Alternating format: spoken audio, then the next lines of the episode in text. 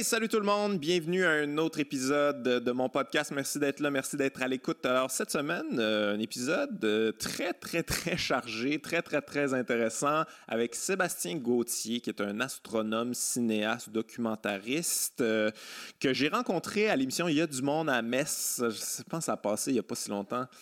Euh, je l'avais trouvé vraiment intéressant. On avait jasé un petit peu euh, en coulisses, puis tout ça. On avait jasé d'extraterrestres, puis tout ça. Puis je l'avais trouvé vraiment euh, très articulé, très bon vulgarisateur. Puis moi, je veux dire, c'est un domaine qui m'intéresse, qui me fascine, tout ça, mais je ne connais pas grand-chose. J'ai lu quelques livres quand même, mais puis même ce que j'ai lu, ce que j'ai cru comprendre, je ne l'assimile pas complètement. C'est un monde qui est très fascinant pour moi. Fait que moi, j'avais beaucoup de questions, beaucoup de. Beaucoup de, j'avais besoin d'éclaircissements sur plusieurs sujets. Je te dirais que j'ai pas encore tout compris. Comme je disais à la fin de ce podcast-là, je vais réécouter moi-même le podcast pour tout comprendre, mais vraiment, c'est un très bon vulgarisateur, puis euh, je le trouve inspirant. Je, trouve sa manière. Euh, d'aborder la science qui est beaucoup dans, dans, de manière artistique, je dirais, de manière même poétique, dans l'imaginaire. Je trouve ça vraiment intéressant, vraiment euh, nécessaire en ce moment avec euh, les enjeux euh, mondiaux, que ce soit réchauffement climatique. on parle même de capitalisme à un moment donné, puis j'ai vraiment trouvé sa, vision très intéressante. Fait bref, un gros, gros, gros épisode. Il y a du stock, là, pour vrai. Il me parlait avant qu'il voulait se partir un, podcast. Moi, je pense qu'il devrait se partir un podcast. Je ne sais pas si vous êtes d'accord, si vous pouvez laisser les commentaires, euh, le, le crinquer un peu. Moi, j'essaie de le crinquer à l'extérieur. Je pense vraiment que. En tout cas, bref, moi, je l'écouterais, ça serait intéressant. Avant d'aller checker ça, je vous rappelle que j'ai un Patreon. Si vous voulez encourager ce projet-là, il y a un Patreon. Euh, si vous voulez voir euh, les vidéos, les audios avant tout le monde, allez vous abonner sur le Patreon. Le lien est en bas. Sinon, je suis toujours en tournée avec mon spectacle du cœur au ventre un peu partout au Québec. On s'en va à Québec euh, d'ailleurs bientôt. Et voilà, on s'en va écouter Sébastien Gauthier. Let's go.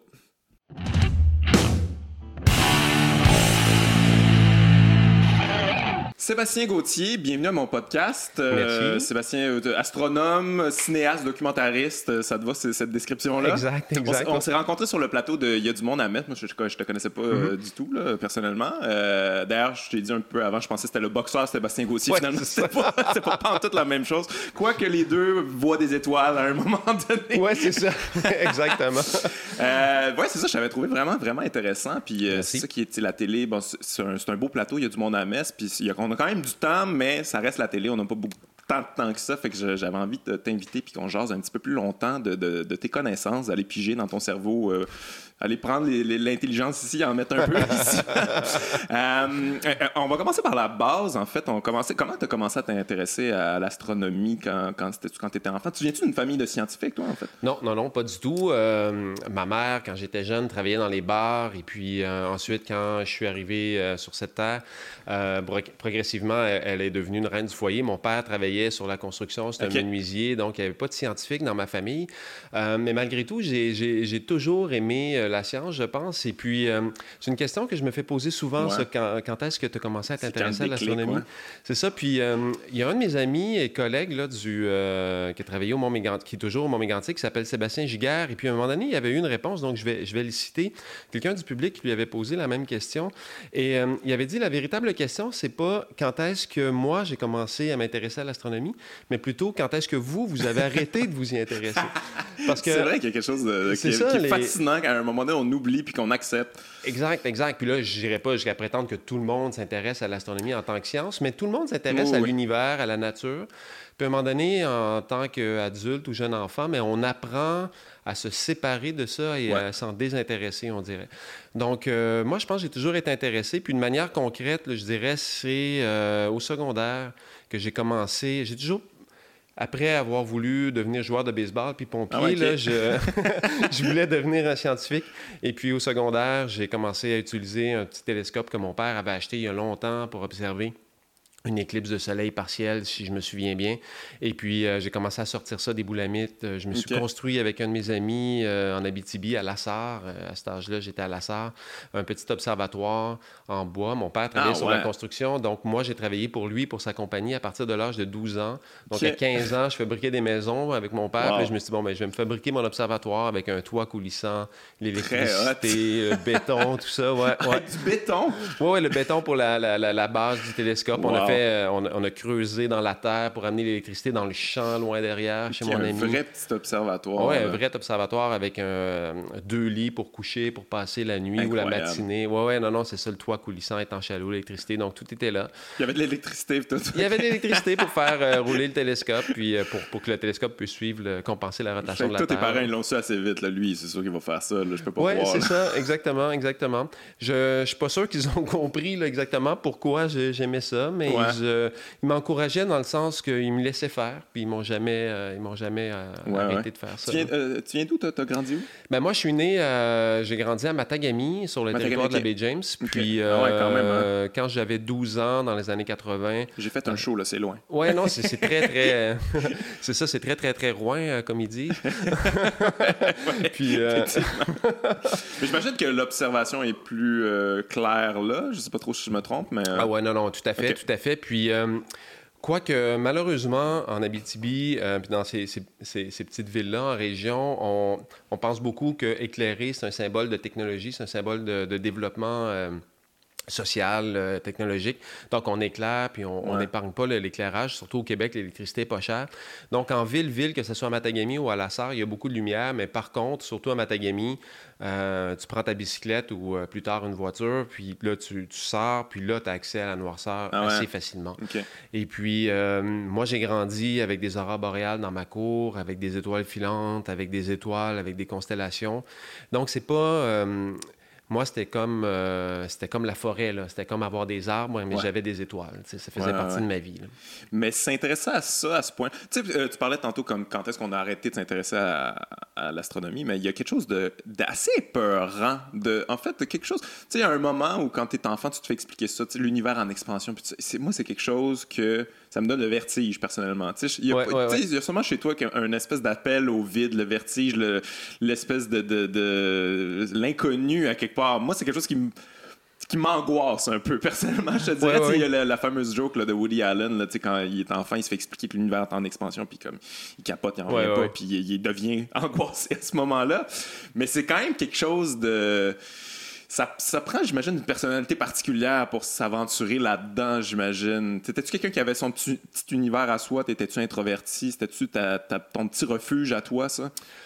Oui, clairement, peut-être. Euh, je suis enfant unique. Euh, justement, mes, mes, parents qui travaillaient dans les bars, tout ça, qui était. Puis souvent, j'ai passé des longues soirées tout seul. Ben, pas tout seul, j'avais un gardien, mais j'ai passé beaucoup de temps à, réfléchir à ça. Puis. Euh, je sais pas, là, c'est plus de la psychologie.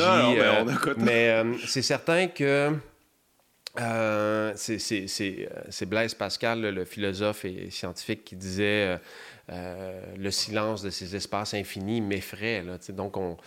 Mais moi, j'ai jamais trouvé ça tellement effrayant dans le sens que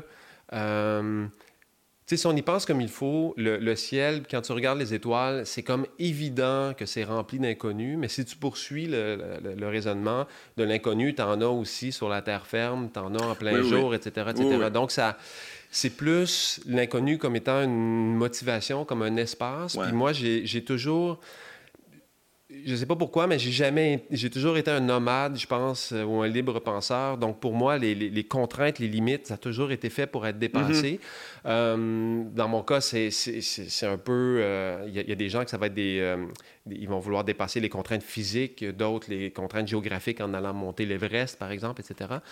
Dans mon cas, sans dire que j'ai jamais été un adepte de la performance, je suis jamais allé super loin, mais j'ai toujours intéressé par ces défis-là, l'inconnu. Et pour mm-hmm. moi, le, le, fait que dans l'espace, dans l'astronomie on est, euh, c'est ça, plein de questions, plein de mondes. On n'a qu'à penser à toutes les planètes qu'on découvre, etc. Donc, pour moi, ça, c'est plus fascinant que épeurant. Ça, a, ça a sa dose de, peur, je dirais, d'inquiétude, mais c'est surtout euh, extrêmement stimulant. Donc, moi, j'accueille ça comme étant des nouvelles possibilités. Là, je trouve ça fascinant.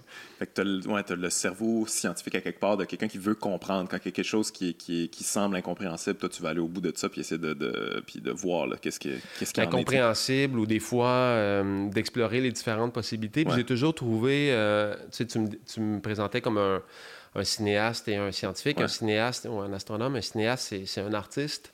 Donc, moi, j'aime bien me définir moitié artiste, moitié scientifique, c'est-à-dire que Chez les scientifiques, je vais souvent avoir l'air d'un artiste. Et chez les artistes, je vais définitivement avoir l'air d'un scientifique. Là, ça, il n'y a pas de doute. Mais je suis un peu, euh, je suis un peu à mi-chemin entre les deux et j'ai toujours trouvé que la, le processus créatif de l'artiste s'apparente euh, énormément au processus créatif ou de découverte ou de recherche de, euh, du scientifique, dans le sens que les deux vont refuser un peu le, statu quo. Euh, l'explication fournie chez le scientifique ne sera pas suffisante, ou l'absence d'explication. et chez l'artiste, ben, la représentation du monde ne sera pas suffisante. Il ou elle va vouloir une nouvelle représentation. une nouvelle représentation picturale, une nouvelle représentation gestuelle ou harmonique ou dans le cas d'un humoriste, j'imagine, c'est de par l'humour, avoir un nouveau regard, vouloir pousser plus loin. Angle original sur un angle hein. original, etc. Donc, donc, dans cette idée-là d'angle original, il y a ce refus de l'angle normal. Mais, mais ouais, c'est peut-être une conception erronée que les gens ont de la science, que c'est quelque chose de très carré, très rigide, très final aussi, mais quand la science, dans le fond, c'est comme c'est des théories qui, qui s'affrontent, c'est euh, toujours euh, se poser des questions, aller plus loin, remettre en question des, des choses qui sont établies. Euh, ouais, c'est ça. Les gens ont l'impression que c'est très, euh, très rigide. La science, c'est ça, c'est puis c'est tout, puis c'est rien d'autre. Puis ça, c'est c'est la réponse. Ça, c'est ça, c'est faux. Ben non, au contraire. Puis je peux comprendre pourquoi euh, les scientifiques ont cette réputation-là. Des fois, je me suis déjà fait dire, euh, mon dernier film, par exemple, il est sur la recherche de la vie dans l'univers. Donc, je me suis déjà fait dire, ah, vous, les scientifiques, vous croyez pas aux extraterrestres. Ah, vous, les scientifiques, ça vous prend des certitudes, vous avez besoin de, de réconfort. Mais alors que c'est tout le contraire, parce que actuellement, la recherche de la vie dans l'univers, c'est un des domaines des recherches fondamentales où il y a le plus d'efforts qui est mis. Et les, scientifiques, là, je parle pas de, de ceux qui font de la, technique, là, qui essaient de, de, rendre nos téléphones plus performants, ou etc., mais les scientifiques qui font de la recherche fondamentale, mais qu'est-ce qu'ils font? Eux, ils sont continuellement dans l'inconnu. Donc, c'est pas le réconfort qu'ils recherchent. Ils sont toujours en train de se, se plonger euh, dans le vide. Puis, pour la majorité des gens, faire une recherche ou faire de la recherche et chercher une réponse dans la littérature, par exemple, ou sur mhm. Google. Je vais, je, vais, faire une recherche sur Google. ouais, ouais. Vous autres, c'est pas ça que vous faites? ben, moi, je fais pas de recherche fondamentale. moi, je, fais de la communication, mais le, chercheur ou la chercheuse fondamentale... ça serait moyen qu'il cherche sur Google. C'est ça, c'est ça. Mais la particularité, c'est qu'il faut, faut, faut, le faire. Là. On recherche quelque chose pour lequel il n'y a personne qui a de réponse encore. Ça prend un esprit créatif assez incroyable. Ça prend un esprit créatif. Il faut se lancer dans le vide. Et c'est pas vrai que les scientifiques n'ont pas de croyances. C'est pas vrai que les scientifiques n'ont pas de, de rêves, d'intuition, etc. Euh, quand j'ai commencé mes études en physique à l'Université de Montréal, en 1993, si je me souviens bien, euh, mon professeur, M. Dorum, le premier professeur que j'ai eu, euh, il avait écrit sur le tableau, jour 1, de ma formation, en gros, une citation de Wayne Gretzky. Et la citation était la suivante, c'est « I skate where I think the puck will be Donc, je patine vers là où je pense que la rondelle va être et non pas là où la rondelle est. Et c'est ce qui faisait, selon M. Dorum, que Wayne Gretzky est un bon joueur, c'est qu'il avait l'intuition. Donc, en physique, tu beau euh, y aller avec les équations, etc. Si tu n'as pas cette intuition-là, c'est pas toi qui va, euh, qui va trouver les choses en premier. Donc, euh, L'intuition, la créativité est importante. Là, par contre, où la démarche va être différente, c'est que là, il y a tous des mécanismes de validation et euh, assez rapidement, disons, dans le processus dans le, processus créatif artistique, je dirais, moi, j'exploite beaucoup la partie subjective, c'est-à-dire la partie du sujet. Donc, comment les êtres humains vont réagir à l'œuvre comment ils vont se sentir, qu'est-ce qu'ils vont rêver, comment ça contribue à leur culture. Donc, l'art sans l'être humain, en tout cas de mon point de vue, n'a pas d'importance. L'art, le sujet de l'art, c'est un sujet justement. C'est l'être humain. C'est ça. Puis le sujet, c'est un, un, un, concept qui est propre à notre esprit. Tandis qu'un objet, c'est quelque chose qui est indépendant de notre esprit. Tandis que l'artiste, lui, va créer sur des objets, et pas l'artiste, le scientifique, pardon. Et normalement, le scientifique, comme la théorie de la gravité, elle existe même si on n'est pas là. Donc, on n'a pas besoin de notre esprit. Donc, la, la, finalité ou la méthodologie de travail va être différente entre l'artiste et le scientifique, mais la motivation, je dirais, le processus et la, le, le, besoin, en tout cas de mon point de vue, chez moi, c'est pareil. Oui, oui. Mais l'art, en fait, c'est jouer sur les émotions aussi. C'est beaucoup ça. L'être humain, c'est une unique émotion. Puis euh, même quand on parle d'objets, on leur donne des émotions humaines. Euh, quand, quand, on est, euh, quand on fait des blagues, en tout cas, c'est ça qu'on fait. Tandis qu'un scientifique, il ne peut pas faire ça. Mais, je, mais je posais la question sur les scientifiques parce que je sens qu'en ce moment, parce que j'ai lu un sondage récemment, sûrement que tu as vu ça passer, là, que au Canada, il y a un sondage, un, un, Canadien sur trois ne fait pas confiance aux scientifiques. Je ne sais pas comment on en est arrivé là. Ouais. Euh, As-tu une explication pour ça? C'est quelque chose que tu...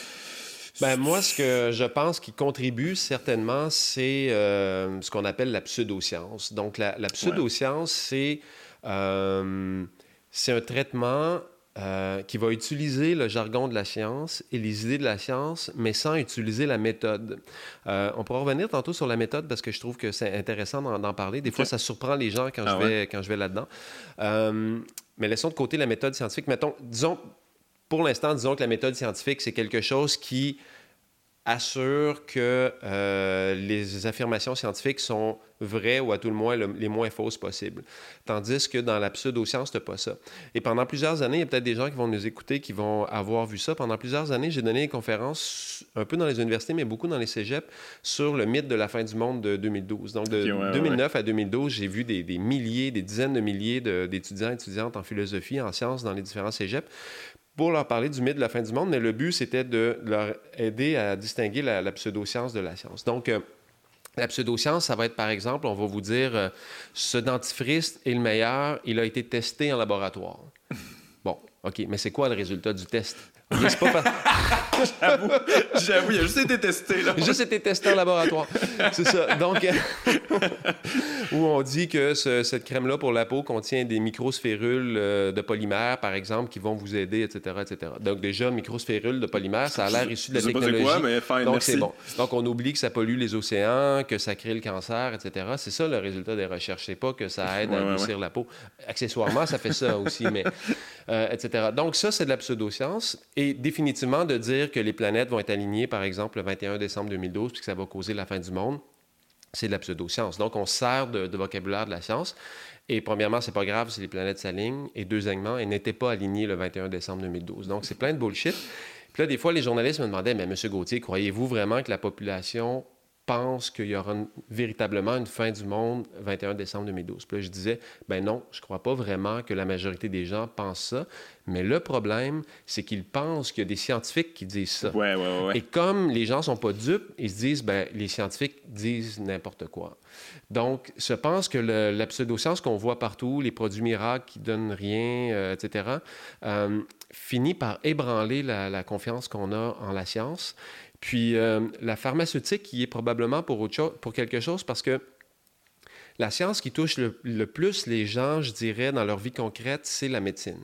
Parce qu'on euh, ne veut pas souffrir, mm-hmm. on ne veut pas mourir, ou en tout cas, on veut mourir dans des bonnes conditions. Et ça, c'est très important. Et la science fait des progrès énormes là-dedans, mais la science ne peut pas nous empêcher de mourir, ne peut pas mm-hmm. nous empêcher de souffrir. Et euh, surtout, cette science-là, c'est une science qui est beaucoup reliée à l'argent. Donc, il y a des bonnes intentions là-dedans et des mauvaises. donc là, ça ça commence à s'almagamer avec différentes affaires. Fait que ça aussi, je pense que la, science pharmaceutique, euh, pas la médecine. La médecine, je dirais plus que c'est une, euh, une, technologie, c'est une technique, voire même un artisanat jusqu'à un certain point. Mm-hmm. Parce que à partir du moment comme ma, conjointe, moi, elle est acupunctrice, euh, on comprend très peu comment fonctionne euh, l'acupuncture. Euh, puis des fois, il y a une partie de son succès, je pense, qui est psychosomatique, etc. Mais à la limite, c'est pas tellement important parce qu'elle aide les gens. Évidemment, si c'était mieux compris, peut-être que ça pourrait être encore mieux, plus performant, mais elle réussit à aider une, partie. Donc la médecine, elle a ça comme, comme, comme objectif. Mais il y a la science quand même qui permet d'avancer ça. Puis la pharmaceutique, c'est un peu le même... Le même objectif, mais la pharmaceutique, elle est beaucoup chimique, etc. Donc, on a besoin de la science, on a besoin de la technologie, et son espèce de succès, mais qui n'est pas total, peut-être, ébranle. Puis aussi, la science, normalement, elle n'a pas de jugement de valeur. Comme ça, on vous dit... Euh, euh, la gravité euh, sur la Terre, elle est dirigée vers le bas. Si j'échappe, mon, mon, mon, verre d'eau ici va tomber par terre. Ben, je veux dire, je suis pas en train de dire change de mode de vie, tu es en train de, nuire à la planète, etc. Mais de plus en plus, la, la, science, elle nous dit des choses qu'on voudrait peut-être pas entendre avec les changements climatiques. Donc, ça aussi. Ouais, J'ai euh, l'impression qu'on euh, on aime beaucoup les scientifiques quand ils améliorent notre confort, quand ils inventent des bebelles pour nous, améliorer notre confort, mais aussitôt qu'ils disent Ouais, non, votre confort, faudrait peut-être euh, reculer ça un petit peu parce que ça va pas bien en ce moment. Là, on les aime moins tout d'un coup. C'est ça, exactement. Mais on met aussi beaucoup les scientifiques tout dans le même bloc monolithique, j'ai l'impression aussi. J'imagine que c'est pas tout. Je veux dire, c'est pas parce que tu es un scientifique que tu as raison, c'est pas parce que tu es un scientifique que tu es bon non plus. Là, non, tu parlais d'industrie pharmaceutique. pour moi, tu dis ça puis tout de suite, je vois un espèce de gros fouillis euh, ou euh, Ben, moi aussi. c'est ça. Quand, quand tu. Ben là, bon, là, je, vais, je vais donner mon opinion, là, qui n'est pas, qui est pas, pas nécessairement entérinée par mes, mes collègues, mais quand une industrie met plus que la moitié de son budget en marketing qu'en recherche, je veux dire, ça va mal parce que, je veux dire, si moi j'ai une maladie, euh, j'ai pas besoin de publicité pour me le faire dire. À partir du moment où mon médecin me le dit, tu vas mourir, tu sais, j'ai pas besoin de pub, là, mais, mais la pub sur. Euh, c'est comme le, rhume, les mouchoirs, les antihistaminiques, les, les, trucs pour la gorge, etc. Ils vont, c'est facile de, penser, sans tomber dans la conspiration, que les incitatifs à régler ce problème-là sont pas, sont pas très forts. Ouais, ouais. Euh. non, non, je comprends ce que tu veux dire. il y a beaucoup de. C'est ça. Ben, en, en parlant un peu, je réalise, il y a beaucoup de scepticisme, puis des fois, ça peut aller jusqu'à. On, en parlait un petit peu avant le podcast, là, mais bon, là, il y a une espèce de mouvement, là, la Terre est plate. Mais souvent, ça vous touche en plus, là, la Terre est plate, on n'est jamais allé sur la Lune, puis ça, il y a un gros scepticisme sur. Euh, je pense que c'est l'aboutissement ultime du scepticisme envers les scientifiques, mais toi, comment tu réagis quand tu entends des affaires comme ça? Parce qu'on parle quand même de la base, là, puis là, il faut revenir à... revenir c'est ça, au, point, au point zéro, là, tout est réexpliqué. Euh, c'est quelque chose qu'à chaque fois que tu entends ça, tu es comme, oh mon Dieu, faut, faut-tu vraiment que. Tu sais, j'aimerais vulgariser les affaires pour pas, pas, mal plus complexe que, que ça? C'est ça. Ben, c'est un peu, on en avait parlé brièvement, il y a du monde à Metz. Je mhm. disais que est-ce que c'est pire qu'avant ou je, on ne sait pas, mais on dirait que les médias sociaux et la, possibilité de, communiquer euh, a permis de repérer des gens qui ont euh, des discours un peu extrémistes, etc. C'est ce dont on parlait sur le plateau, ou dans ce cas-ci, les gens qui croient que la Terre est plate, etc. Ben, je pense que les gens qui croient que la Terre est plate, ça, c'est en augmentation, justement, à cause de la prolifération du message sur les, réseaux sociaux. Mais cette capacité-là ou cette naïveté-là de certaines personnes de croire ça, euh, elle, peut-être qu'elle était là avant. Oui, ouais, non, c'est euh, sûr. Là, je, sais que s'il y a des gens qui nous écoutent qui croient que la Terre est plate, plate ils vont se sentir insultés de, de la naïveté. Ce que, ce que je veux dire, c'est pas insulter ces personnes-là, dire ah, vous êtes naïf euh, fondamentalement mais le fait est que quand on connaît la, science, et là je sais que ceux qui nous écoutent qui croient que la Terre est plate ne vont pas se laisser convaincre par ça, mais quand on regarde comment quelqu'un peut penser que la Terre est plate, on peut pas, peut pas dire autrement que c'est naïf ou cette personne-là a été manipulée ou ça, ses lectures, ses rencontres l'ont mené à penser ça, mais qu'il mais manque, il manque quelque chose. Je sais pas si c'est de la naïveté euh, en tant que telle, parce que j'ai l'impression que en tout cas, de ce que je j'ai vu, il y a un documentaire sur Netflix sur les gens qui, pensent que la Terre est plate, puis j'ai lu un peu là-dessus, puis je, des fois, je jase avec des gens, puis que, des fois, ils ont des croyances que j'ai pas nécessairement.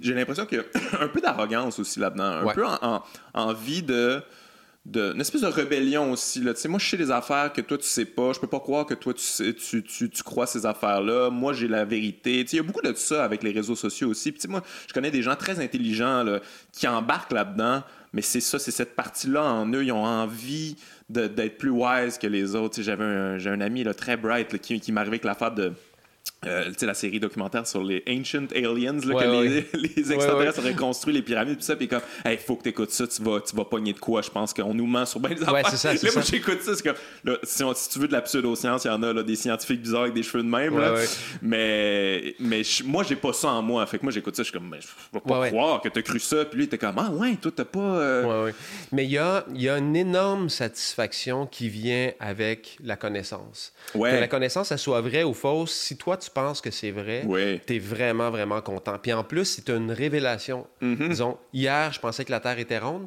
Puis aujourd'hui, j'apprends que je me suis fait fourrer. Aujourd'hui, je le sais qu'elle est plate. aujourd'hui, je le sais qu'elle est plate. fait que là, tu vas avoir du monde qui vont être vraiment contents. Je, suis tout à fait d'accord qu'il y a une arrogance là-dessus euh, chez certaines personnes, mais je pense pas qu'elle soit spécifique aux flat earthers ou euh, mm-hmm. à ceux qui croient que la Terre est plate.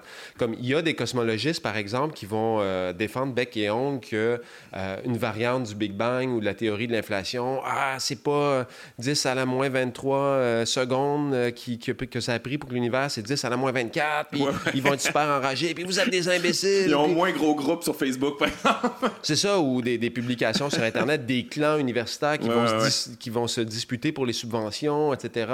Et qu'il va y avoir des discordes au sein des académies scientifiques, etc. etc. C'est dans le débat comme ça que, que, mm-hmm. la science avance. Donc, je pense pas que les flat earthers, euh, je pense pas que ça, ça soit la partie mauvaise de leur affaire. Euh, c'est une question de conviction, etc. etc. Euh, mais ce que ça prend, c'est la capacité de, de changer d'idée. Ce que ça prend, c'est la capacité de, d'avoir une méthode rigoureuse pour pouvoir euh, exclure la, ce qui est faux. Donc, la science, et je vais, si tu permets, je vais parler de la méthode, je pense. Oui, ouais, on peut en parler. je pense que ce serait un bon moment. La science, elle est, disons, on va dire euh, que la science, elle est à la poursuite de la vérité, euh, de l'objectivité, donc quelque chose qui est indépendant des sciences, comme des sens, comme je disais tantôt. Mais le processus qui mène à la poursuite de la vérité, c'est beaucoup euh, en lien avec ce qui est faux. Alors, le processus, la méthode scientifique, ce qu'elle essaie de faire, c'est d'exclure ce qui On est élimine, faux. Ouais. On élimine ce qui est faux.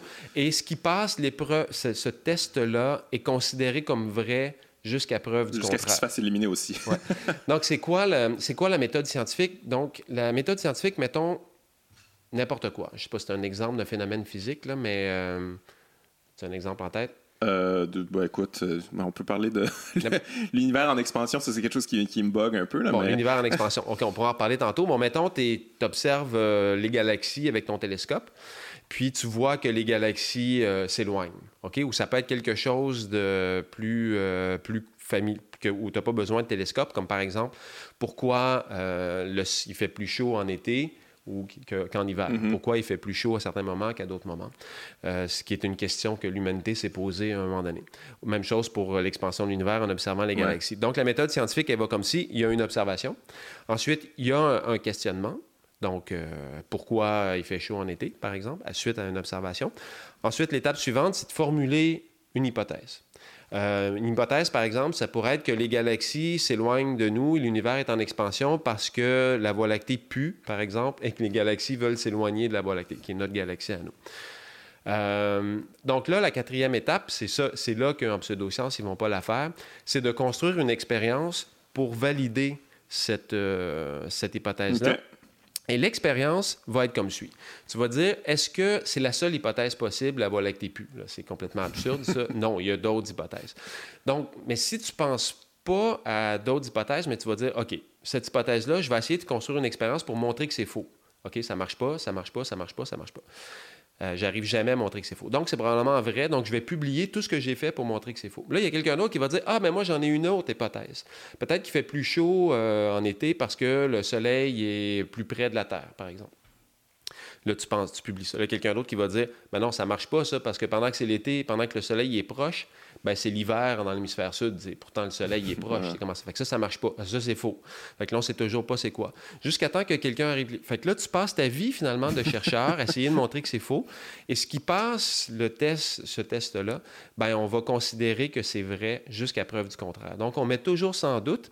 Et lorsque on a tout fait ce qui est en notre possible pour montrer que c'est faux, on n'est jamais arrivé. Là, on va dire que c'est une théorie. Donc, en science, la plus grande certitude qu'on a, c'est la théorie. Donc, il ne faut pas confondre une théorie avec une hypothèse. Okay, okay, une, ouais. une, théorie est composée de, de, dizaines et de centaines d'hypothèses qui sont organisées en systèmes, qui s'imbriquent, qui fonctionnent toutes une dans l'autre et qui on n'a jamais réussi à démontrer que ces hypothèses-là étaient ouais, fausses. Ouais. Et de plusieurs manières différentes, on, a, on est arrivé aux mêmes conclusions.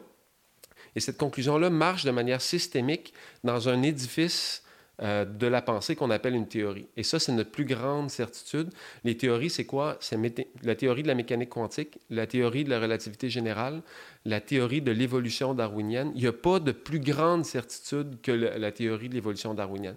Tu peux ne pas y croire si tu veux, mais il faut que tu amènes des, ouais, des ouais. expériences qui ébranlent ce système-là.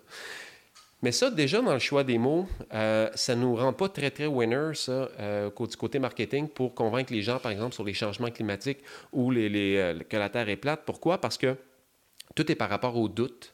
Ouais. Euh, si quelqu'un va dire Êtes-vous capable de jurer sur la Bible ou sur euh, le tableau périodique que euh, c'est sûr que la théorie de l'évolution darwinienne est vraie ben, tu vas dire Ben non. Ouais, ouais, c'est pas que, comme ça que ça fonctionne. Il y a quelqu'un qui va dire Ah, OK, c'est. Mais le mot aussi théorie, il y a quelque chose de quand exact. même là, qui, qui, qui, a l'air faible, mais Exact. quand, quand c'est très solide, finalement, c'est beaucoup d'expérience, beaucoup de temps. Puis là, le défi, ben, c'est. Il faut. Euh, il faut avoir l'air, il faut parler fort, il faut, il faut Ouais. avoir l'air vrai. euh, comme super Greta, Greta Thunberg, elle, se fait beaucoup critiquer par ses détracteurs parce que elle va marteler qu'il faut se fier sur les faits, etc. Puis elle répète, puis elle répète, puis les gens, certaines personnes commencent à trouver qu'elle répète la même affaire, etc. Mais mm-hmm. c'est pas si la, mais en même temps, la science, elle doit, elle doit pas tomber dans le piège de, de l'absolutisme, de, se fermer, de, de, couper le processus. Euh, mais c'est ça qui est. Euh, on, on, parle de changement climatique, là c'était des fois un peu la force de la science devient la faiblesse de la science dans, les, yeux de certains parce que justement les réchauffements, climatiques, les gens se ben, on ne sait pas à 100% si c'est vrai, puis il, arrive à trouver certains scientifiques qui remettent ça en question, puis tout ça, fait qu'ils disent regarde, tu vois, lui c'est un scientifique, lui, il dit que c'est pas ça qui se passe. Mhm. Euh, c'est compliqué après ça de, de, de, convaincre. Ah oui, absolument, absolument. Puis encore là, avec cette absence de compréhension du public en général, que les scientifiques aussi, les 99 et plus des, des experts sur le climat qui arrive à la conclusion qu'un dérèglement climatique qu'il est causé par l'humain et que ce dérèglement-là va s'accélérer si on ne le contrôle pas et qu'une fois accéléré, va, va être très préjudiciable pour l'humanité, bien, ces scientifiques-là, qu'ils y croient ou qu'ils ne croient pas, dans leur vie de tous les jours, c'est de montrer que cette affirmation-là est fausse. Et c'est ça la démarche scientifique. Mm-hmm. C'est pas eux-mêmes ils y croient pas dans le sens que ils, croient, qu'ils croient pas leur démarche de scientifique pour être publiée puis pour pour être payés puis avoir leur job, il faut qu'ils essaie de montrer que ces hypothèses-là sont fausses. Et ça fait 30 ans qu'on en parle, environ un siècle qu'on essaie de montrer que ça, c'est faux, et on n'est pas capable.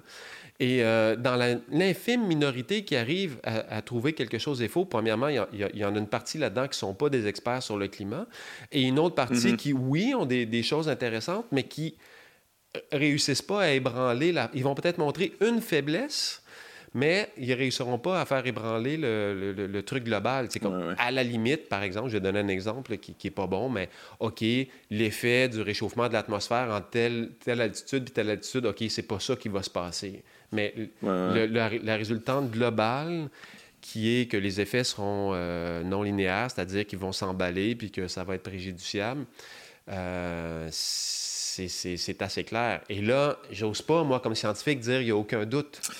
c'est ça que. C'est ça. Mais c'est. Euh, euh, et c'est là, c'est difficile. Donc, c'est là que le, le, politique doit embarquer, etc. Puis, euh, moi, personnellement, je pense que c'est une erreur de penser que. Parce que oui, il y a des gens qui ne croient pas. Ça, c'est un fait. Puis, je pense que c'est une erreur de certains mouvements écologistes de penser qu'à partir du moment où tout le monde va y croire, que le problème va se régler. Ouais, non, c'est. Moi, je pense pas. Comme il y a, je lisais encore les statistiques dernièrement, euh, il y a au Canada, les Canadiens ont une chance sur quatre de mourir du cancer. C'est fou. On, va, on, a, on, a, une chance sur un de mourir, tout le monde, ça, c'est, pour le moment, c'est ça, mais une chance sur quatre de mourir du cancer prématurément. Donc, en voulant un danger là, pour notre vie. Mais on n'est pas là en train de tout, se mettre là-dessus pour. Non, non, on capote pas, on euh, continue à manger des affaires. Euh, c'est ça, c'est ça. Puis on pourrait dire, OK, devenez euh, scientifique, essayez de combattre le, cancer, il va, on va vous payer un bon salaire, on va, on va vous fournir quelqu'un qui lave votre vaisselle, puis vous allez avoir un massage de pied à tous les soirs. On n'a pas ça, tu sais. Puis en voulant une quelque chose de dangereux. nos enfants vont aussi avoir le, le, cancer, les enfants de nos enfants, on ne fait rien. Puis Pire que ça, je vais peut-être faire euh, sursauter certaines personnes, mais moi, je suis même pas si sûr que ça. J'ai pas d'enfant, par exemple. Donc là, je parle un peu au travers mon chapeau, mais je suis même pas si sûr que ça de la capacité de l'humanité à se soucier de ses enfants à long terme. Je pense que c'est un peu de l'opinion, mais ça, ça a du sens. Je pense que les mères sont meilleures que ça, que les pères. Euh, à se soucier de l'avenir des enfants. Puis je pense que là où on se soucie le plus de nos enfants, c'est quand nos enfants sont, sont petits. Mais à partir du moment où, je sais pas, moi, c'était 50 ans, puis ta, fille ou ton fils a 30, à un moment donné, c'est un peu comme un compétiteur.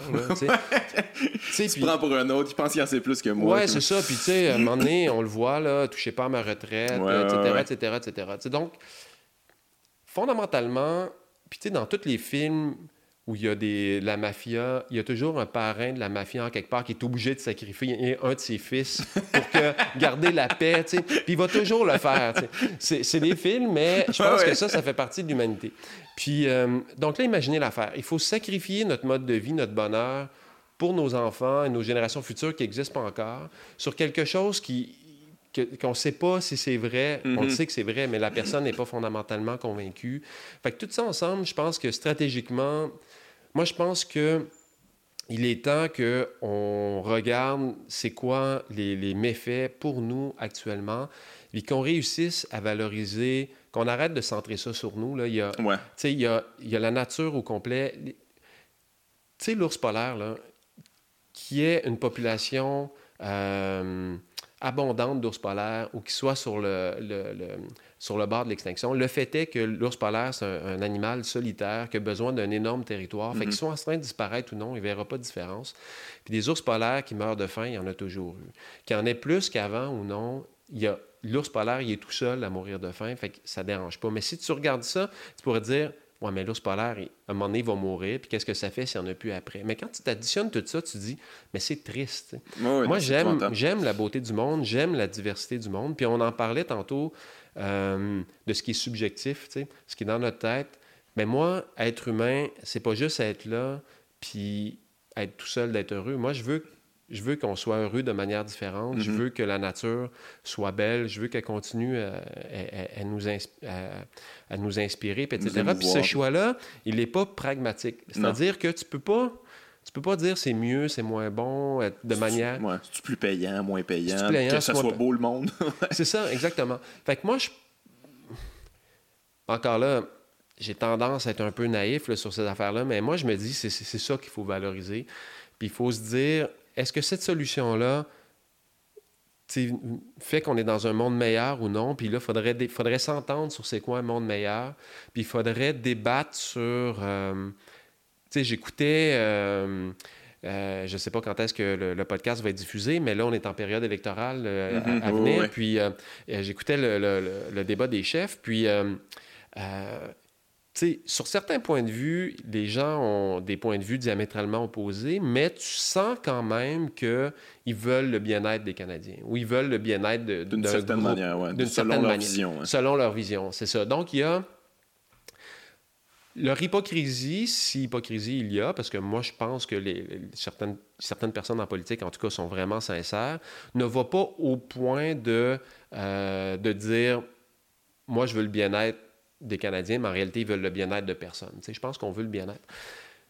Donc, il y a pas de, il y a pas de, il y a un consensus sur l'idée qu'ils veulent le bien-être des Canadiens. Mais si on pouvait obtenir un consensus, tout le monde ensemble, qu'on veut le bien-être de, de l'écologie, de la planète, euh, puis là, j'entends euh, dire euh, des gens Ouais, mais la planète n'est pas en danger. la planète, elle va nous survivre. Même quand le Soleil va s'éteindre dans, mettons, 5 milliards d'années, puis qui va gonfler, puis qui va, qui va engloutir la Terre, si je peux dire, la, Terre va être dans le Soleil dans 5 milliards d'années, mm-hmm. dans la surface du Soleil. Tous nos océans vont s'évaporer, l'atmosphère va être dissipée dans l'espace, mais la, roche, elle va rester. Donc, oui, la Terre, elle va rester. Mais la Terre, si, si tu regardes dans le dictionnaire, peut-être qu'ils vont dire que c'est une roche qui pèse 6 euh, fois 10 à la 24 kg. Mais la terre, c'est la terre de nos poèmes aussi, c'est la terre de, nos mm-hmm. de nos chansons, c'est la terre de nos ancêtres, c'est l'endroit où on cueille des fleurs, c'est l'endroit où on veut avoir une blonde à la récréation de l'école. c'est ça la terre. Mais ça, c'est en danger. La roche, elle n'est pas. L'imaginaire, elle est en danger. Euh, Nicolas Hulot, que j'aime bien, euh, ancien ministre de l'Environnement mm-hmm. sous. Qui a, démissionné. Qui a démissionné sous Macron, ben, disait c'est pas la Terre qui est en danger, c'est nous. C'est pas la Terre qu'il faut sauver, c'est nous. Mais moi, je dirais même, il faut sauver la Terre, il faut sauver la terre poétique. Pas la terre physique, mais la terre, euh, la terre poétique. Donc, moi, je pense qu'il faut valoriser ça tout de suite.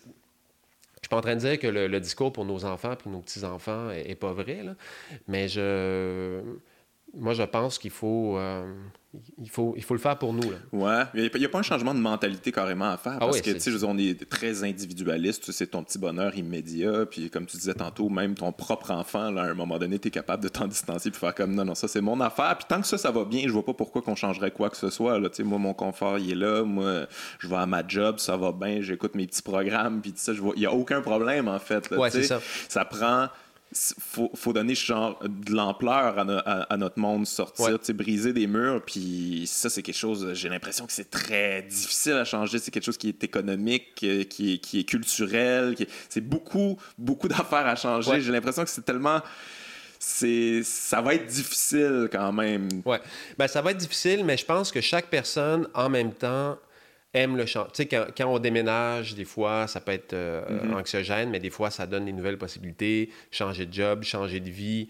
Euh, puis aussi, veut, veut pas, euh, on apprend à changer. On passe d'être bébé à être un enfant. Ça, on s'en souvient plus trop, mais après, on s'en souvient. D'être enfant, adolescent, adolescent, jeune adulte, jeune adulte, adulte, euh, premier, premier conjoint, première conjointe. Euh, comme je disais, j'ai pas d'enfant, mais mm-hmm. j'imagine que ceux qui ont des enfants vont se reconnaître. Il y a des changements énormes. Donc, on, on, on, est capable de faire des changements. Mais chacun de ces changements-là, premièrement, se vivent collectivement. C'est difficile d'être adolescent mais on a d'autres adolescents avec nous, puis il y a des gens qui l'ont déjà été puis qui ne le sont plus. On est capable de voir la, transition. Puis on sait que c'est pour euh, le mieux, souvent. Ben, en tout cas, on sait qu'il y, a quelque chose de potentiellement positif. Donc, il faut ramener les changements à quelque chose qui nous plaît, puis à quelque chose qui est collectif, mm qu'on fait tous ensemble. Comme il y, a des... Si si tu te fais euh, agresser, par exemple, ben, tu es en choc euh, post-traumatique des fois, puis ça va bousiller ta vie euh, pour le restant de tes jours. Si tu es dans un tremblement de terre, puis tu, tu perds 30 000 personnes de tes concitoyens, c'est une, une, tragédie, mais tu es moins en choc post-traumatique parce que tu as vécu ça avec d'autres personnes. Alors que c'est infiniment pire d'un certain point de vue, en, valeur absolue. Ben, pas infiniment, c'est 30 000 fois pire. Mais ce que tu fais collectivement, tu es beaucoup plus capable de le faire. Donc, ça prend un changement de mhm. paradigme, mais c'est pas un c'est pas le changement qui est difficile, c'est comment faire pour qu'on s'entende tous collectivement, inspirer tout le monde, ça fasse une espèce de grosse vague plus forte que, que l'individu finalement. Puis que les débats soient en périphérie de ce consensus-là plutôt qu'au cœur du consensus. Et il faut que il faut qu'on s'entende. Puis je trouve qu'il y a une analogie. Souvent, on va faire l'analogie entre les changements climatiques euh, par exemple, notre réduction euh, de dépendance au pétrole puis d'émissions de gaz à effet de serre avec les pluies acides dans les années 80. Ouais, ouais. On va dire qu'on a réussi à, baisser notre. Mais moi, j'avais aussi comme exemple la couche d'ozone, le fameux trou dans. Moi, quand j'étais jeune, c'était ça. C'est le trou mhm. dans la couche d'ozone. C'était l'affaire la plus importante. Puis tout ça, puis à un moment donné, on s'est fait dire non, c'est bon, finalement. Fait il y a peut-être un peu ça aussi chez les gens. Ils font comme, bon, regarde, ils nous disent ça, là. Mais dans 10 ans, ils vont nous dire, ah, finalement, c'est cool, gang. Puis on est comme, yes, phew. ben, c'est ça. Les, souvent, les gens vont dire aussi, ben, là, cette fois-ci, le problème est, est beaucoup plus difficile à régler parce que c'est pas une seule chose. C'est pas comme dans le cas des pluies acides, c'était euh, beaucoup les, euh, les CFC, les, euh, les CFH, comment ça s'appelait? CFC, les, les, gaz, les polymères, les gaz qu'on envoyait, les, les, gaz organiques qu'on envoyait dans l'atmosphère qui étaient dans la climatisation, mais c'est eux qui ah créaient une, une, destruction de la couche d'ozone. Fait qu'on avait principalement à régler ce problème-là. Donc, on a interdit ces gaz-là dans nos climatiseurs, puis ça a réglé le problème. Mais dans le cas ah des, des, gaz, des, des, gaz à effet de serre, ils sont partout, ils sont dans... Sont, ça va être plus difficile. C'est ça. Puis une autre analogie, moi, que j'aime bien, qui, peut être boiteuse pour certains, mais que, que j'aime quand même, je pense que de manière objective et pragmatique, euh, par rapport à la main-d'œuvre, ce qui est le plus payant pour une, pour une entreprise, c'est de ne pas payer ses employés puis d'avoir des esclaves. Ça, c'est probablement le meilleur modèle économique. Si tu réussis à te convaincre que deux classes d'humains, que ceux qui euh, vivent librement, puis qui profitent d'un système euh, manufacturier, etc. Puis tu as ceux qui travaillent gratuitement, qui sont pas libres, qui sont enchaînés. Économiquement, c'est probablement l'affaire la plus viable, ça. Oh, oui, il y a des trucs horribles économiquement que c'est top. C'est ça. Mais pourtant, à un moment donné, collectivement, on s'est dit, ben ça, ça n'a pas de sens, l'esclavage, on a interdit ça. il y a des cyniques qui m'écoutent qui vont dire, ben, il y en a encore, il y a du trafic humain. oui, mais tu peux plus aujourd'hui front, t'incorporer puis dans ton modèle d'affaires, dans tes lettres patentes, dire ça repose ou ton plan d'affaires pour te faire financer, ça va marcher, c'est sûr, je paye personne. Ça marche. C'est sûr, c'est béton mon affaire. c'est ça. Puis ça, mais ça repose sur le fait que euh, les humains sont nés égaux, la, la charte des droits de l'homme qui a été, un, mis en place, puis deux, appliqué. Droits de l'homme, on devrait dire de droits de l'humain. Euh, mais ça, c'est pas du tout euh, la loi naturelle. Dans la nature, mm-hmm, les, les, hommes et les femmes ne sont pas nés égaux. Ben, C'est-à-dire, comme pour un chevreuil, il n'est pas en train de se dire je vais baser mon comportement sur le fait que tous les chevreuils sont égaux. Puis je parlais de, la théorie de l'évolution darwinienne tantôt. Bien, l'évolution darwinienne, qu'est-ce qu'elle dit? C'est que lorsqu'une population, une espèce, euh, mettons euh, des crabes, sont soumis à une menace, ben là, il y en a qui vont commencer à mourir. Et par hasard, par différentes mutations, il y a les plus forts qui vont euh, survivre. Et comme eux, ils survivent, ben, c'est eux qui vont se reproduire, se reproduire et que, étant donné que leurs gènes sont propagés, c'est les gènes les plus forts, mais que les descendants vont hériter de manière génétique de cette force-là. Mm-hmm. Et boum, tout à coup, tu te retrouves avec des crabes euh, qui sont capables de euh, résister à cette menace-là. Mais dans le fondement même de, l'évolution darwinienne, il y a cette idée que les individus dans une population ne sont pas égaux. Sinon, euh, aussitôt qu'il arriverait une difficulté, mais tout le monde mourrait en même temps, puis il n'y aurait pas d'évolution.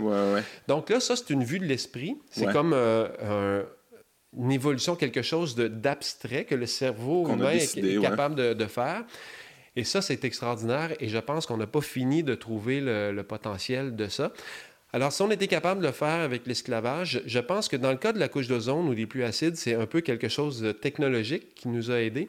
Mais dans ce cas-ci, tu le disais, ça prend un changement de paradigme, ça prend quelque chose de sociétal qui va impliquer des technologies, mais qui prend d'abord et avant tout cette idée de dire un peu l'équivalent de OK, tous les hommes et les femmes sont nés égaux.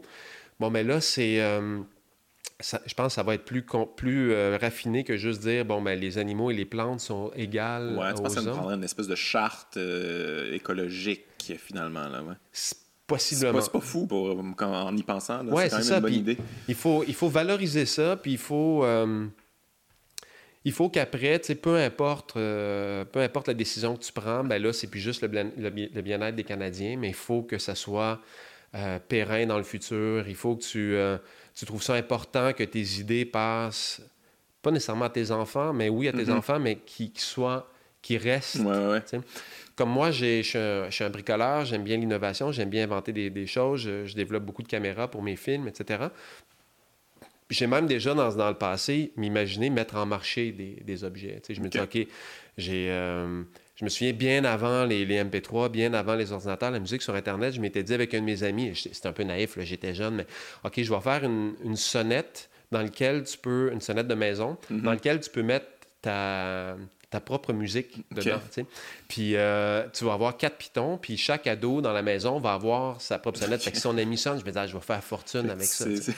Puis là, si quelqu'un veut prendre l'idée, je... je peux prendre 10 là, ça C'est pas breveté, ça. Mais toujours est-il que dans cette idée-là, j'étais pas en train de me dire, bon, ben, OK, quand je vais fabriquer ma bébelle, comment elle va se recycler, comment je vais la jeter, etc. C'est quoi, c'est quoi la pollution qui est générée? On pense pas à ça comme jeune innovateur. Non.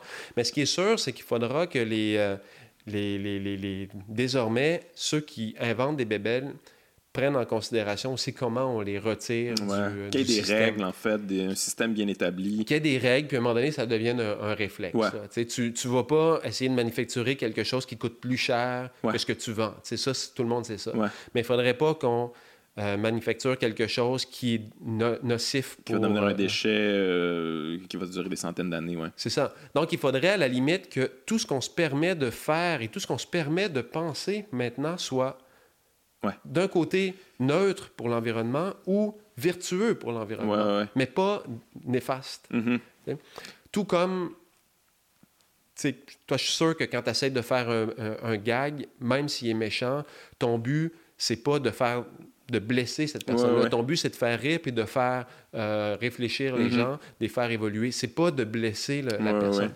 Donc, moi, si je mets quelque chose en marché, mais mon but, c'est de faire de l'argent, mon but c'est de m'épanouir, etc. Mais il faudrait qu'en plus, ton but, ça soit de pas euh, nuire à l'environnement. Une, certaine éthique, oui. C'est ça, ça serait pas si compliqué ça. Bon, il va toujours rester des renégats, des gens que, dont l'objectif, c'est vraiment de faire mal.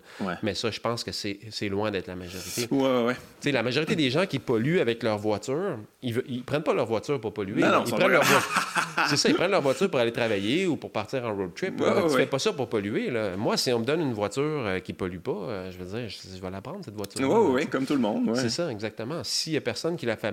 C'est la, la faute de tout le monde, mais il faut qu'on qu'on mhm. intègre ça.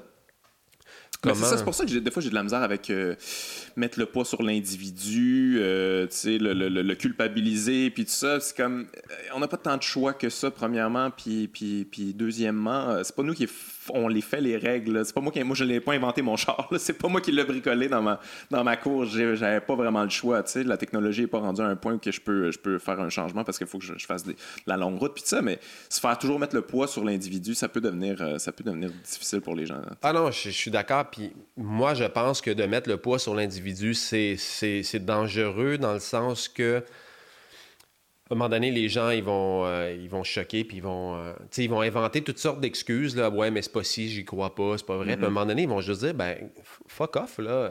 Tu sais, c'est trop, c'est trop, ils vont, ils, vont baisser, ils vont baisser les bras. Tandis que si tu arrives avec un, un projet comme passer de l'adolescence à, la jeune, jeune adulte, par exemple, qui c'est un projet collectif qu'on fait ensemble. Puis qu'on soit fier collectivement. Ah oui, qu'on soit fier, exactement, Parce que là, ouais, c'est ça. On a un, on a un beau défi, mais on peut relever le plus gros défi de l'histoire de l'humanité ensemble collectivement. Il y a quelque chose de beau là-dedans, quelque chose d'inspirant qu'on devrait pouvoir comme embrasser fièrement au lieu de s'entre-déchirer puis se dire c'est de ta faute, c'est pas de la mienne. Exactement. Puis il faut je pense que le je pense que du côté du citoyen, des citoyens, la plus grande responsabilité, c'est pas tant de fermer l'eau pendant qu'on se brosse les dents, mais c'est de c'est de participer à des mécanismes, de dire bon mais voici ce à quoi on est prêt collectivement. Et la responsabilité du politique, c'est de proposer des actions courageuses qui qui utilisent ce que la population est prête, qui mobilise à faire. Puis euh, comme actuellement, beaucoup de gens qui, marchent dans la rue pour le climat, etc., euh, leur mécanisme de leur, leur, espoir de retraite, c'est leur placement. Mais les placements, souvent, sont placés dans des compagnies qui sont néfastes pour l'environnement. souvent, les gens vont avoir des portefeuilles diversifiés qui vont être proportionnels à, au taux de rendement des différents secteurs, mais les secteurs, l'agroalimentaire actuellement est un, secteur euh, important. Le secteur de l'énergie est super important, puis l'énergie, elle est surtout euh, pétrolière, le fossile actuellement. Donc, normalement, quelqu'un qui place l'argent pour sa retraite, qui a un portefeuille diversifié, qui est proportionnel un peu à ce qui marche, contribue énormément à ce système-là et a besoin implicitement pour sa retraite que ça, ça fonctionne. Donc, il y a quelque chose là aussi. Là. Donc, il faut, je pense, collectivement, pas juste se dire, OK, moi, je suis prêt à fermer l'eau quand je me brosse les dents ou je suis prêt à manger bio, mais il faut aussi se poser des questions sur, OK, est-ce qu'on est prêt à accepter euh, une décroissance économique? Euh, ben, en fait, est-ce qu'on est prêt à accepter une décroissance économique? Ça, c'est pas tellement une négociation à avoir parce que c'est quasiment... Euh, Là, je mets le doute du scientifique, mais si on enlève le doute du scientifique, c'est une certitude qu'on a besoin d'une décroissance mm-hmm. parce que la croissance qu'on a actuellement. Une croissance, c'est une croissance. À un moment donné, c'est ça. Ça, ça, se peut plus. Là. Et les ressources sont, sont finies. Et euh, puis même en tant qu'astronome et physicien, même la, la, la, la, ressource euh, solaire, elle est finie, etc., mm-hmm. etc. Elle est tellement plus grande que nous, euh, humains, on pourrait penser qu'elle est infinie, mais toutes ces ressources-là énergétiques ne sont pas infinies. Donc, si on continue à croire, tôt ou tard, on va euh, frapper la limite. Et là, actuellement, les experts nous disent qu'elle est dépassée, cette limite-là. Donc, là, ce qu'il faut faire, c'est une décroissance. Mais là, donc, la, question que, la population le consensus que la population doit avoir, c'est pas tant est-ce qu'on accepte une décroissance, mais c'est quelle décroissance qu'on est prêt à accepter. Et euh, Nicolas Hulot, euh, dont je parlais tantôt, disait il faut, euh, il faut prospérer sans croître. Et c'est quoi la prospérité? La prospérité, c'est pas nécessairement d'être toujours de plus en plus riche. Quelqu'un qui est prospère, c'est quelqu'un qui est, qui est heureux qui est mm-hmm. heureux. Dans le fond, la prospérité, c'est l'accessibilité au bonheur. Donc, moi, je veux être prospère. Je veux que tous mes concitoyens soient prospères. Et comme j'ai, euh, par mes différentes expériences, expériences de vie, un souci d'équité, je suis prêt à être un peu moins prospère pour que les gens le soient un peu plus, mais je souhaite la prospérité à tout mm-hmm. le monde. Mais pas nécessairement avec la croissance. tu n'as pas besoin de produire de plus en plus, d'extraire de, de, plus en plus de, de fer du sol d'exploiter de, de, plus en plus, de, de, déforester pour brûler le bois, pour euh, faire de l'agriculture, de consommer de plus en plus de viande, etc. Je pense pas qu'on ait besoin. Ben, c'est sûr qu'on n'a pas besoin de ça.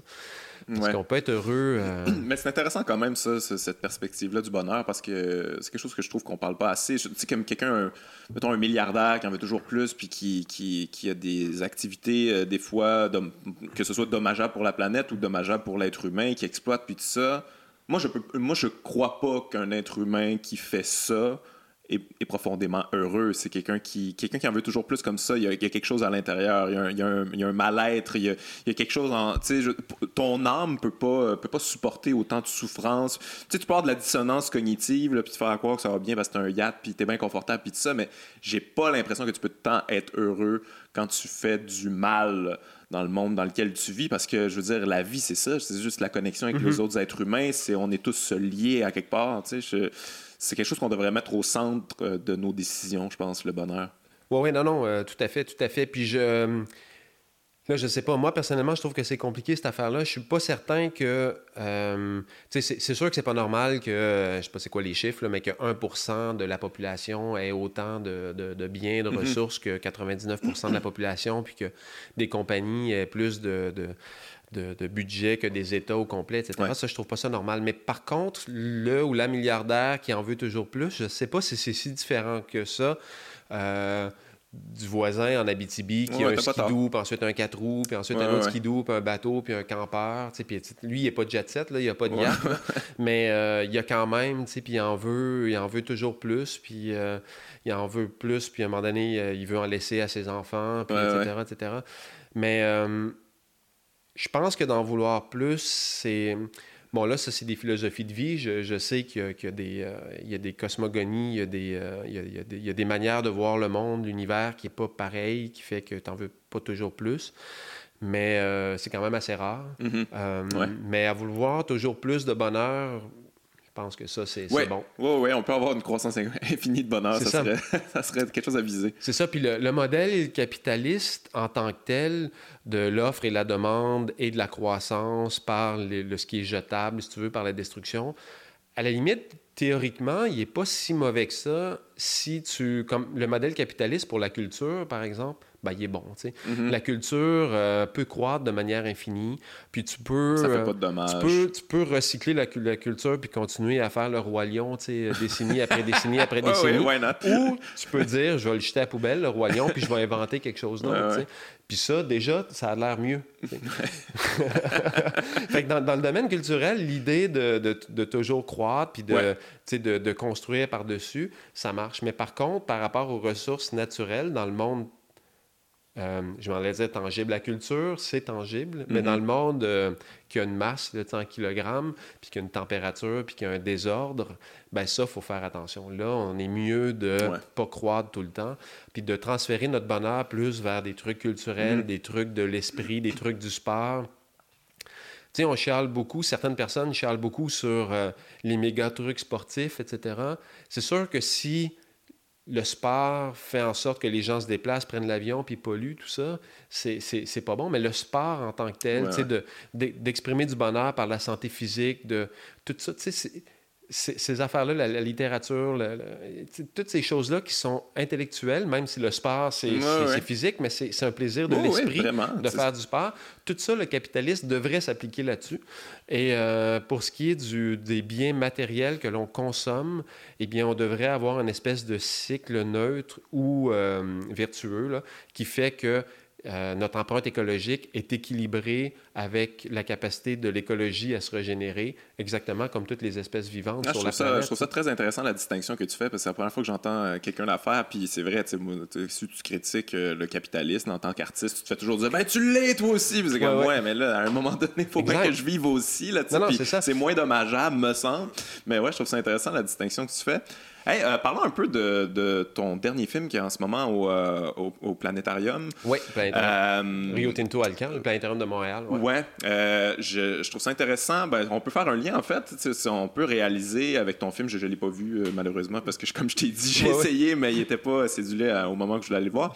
Mais on peut faire un lien quand même direct avec la chance de la planète la, chance qu'on a d'avoir cette planète-là, avec cette vie-là, d'être euh, au, sweet spot. Là. Exact. Euh, premièrement, ben, tu, peux expliquer tout, simplement c'est quoi une exoplanète? Ouais. Euh, ben D'abord, le mot exo, ça veut dire qui est extérieur, comme qui est qui est, qui, qui, qui est, allé, qui, qui, est, allé, qui est loin, okay? qui est à l'extérieur de nous. Euh, pas nécessairement une distance, mais qui est à l'extérieur. Comme un exosquelette, par exemple, euh, serait une bébite euh, qui aurait un squelette à l'extérieur plutôt qu'à l'intérieur. Quelque chose qui est exotique, par exemple, c'est quelque chose qui est à l'extérieur de notre zone habituelle, notre zone de confort. et une exoplanète, qu'est-ce que c'est? C'est une planète qui orbite autour d'une autre étoile que le Soleil. Donc, dans le système solaire actuellement, le système solaire, c'est tout ce qui est euh, en lien avec le Soleil, euh, qui est en lien gravitationnel avec le Soleil. Donc, il y a huit planètes. Euh, Pluton n'est plus considéré comme une planète. Maintenant, il y a des astéroïdes et des comètes. Donc, ça, c'est le système solaire. Chaque étoile qu'on voit dans la nuit, ou même celles qu'on ne voit pas, qui sont en dessous de nos pieds actuellement, sont des soleils. Il y en a des plus gros, des plus petits, des plus chauds, des plus froids. Et on sait aujourd'hui que la grande majorité, si ce n'est pas la totalité de ces étoiles-là, ont une ou des planètes qui tournent autour. Exactement comme le Soleil. Et ça, c'est des exoplanètes. Et euh, la vie, telle qu'on la connaît, a besoin d'une surface, a besoin d'une planète.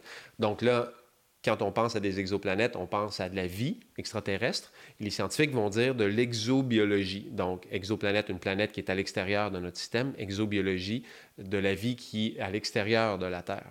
Euh, généralement, on ne va pas concevoir la vie, en tout cas vivante, euh, la vie morte, oui, mais la vie vivante euh, dans le vide de l'espace, on ne l'imagine pas.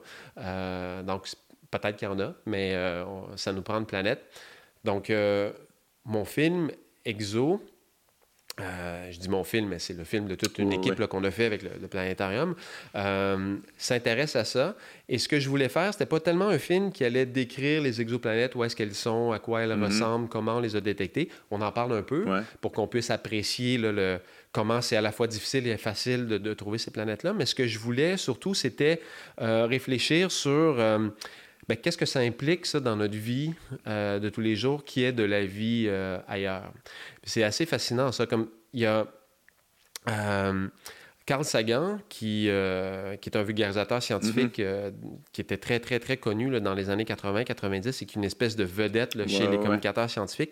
Euh, ceux qui ne le connaissent pas, je vous invite à regarder n'importe quoi qu'il a fait sur YouTube. Ben, c'est avant YouTube, sa, période active, mais c'est extraordinaire. Et lui disait, lui, il croyait énormément à la vie partout dans l'univers et il disait tout ce que vous pouvez imaginer. Là. Euh, une bébite avec des ailes, une bébite euh, en forme de, licorne, un dragon, euh, n'importe quoi que vous pouvez imaginer. Il y a tellement de planètes dans l'univers que cette affaire-là doit exister en quelque part. Donc lui, il était complètement ouvert à ce qu'il y ait de la vie partout. Un autre mec que j'aime beaucoup, c'est Arthur C. Clarke, qui est un auteur de science-fiction. C'est lui qui a écrit, entre autres, le, ou co-écrit le scénario de 2001, l'Odyssée de l'espace, avec Stanley Kubrick, qui a mené au fameux film. lui, il disait lui, était pas, lui croyait beaucoup qu'il y avait de la vie dans l'univers, mais c'est un scientifique, tout comme Carl Sagan, donc il savait très bien que c'est pas parce que tu y crois qu'il y en a euh, qu'il faut l'observer. Donc lui disait, de la vie dans l'univers, c'est soit il y en a, soit il n'y en a pas.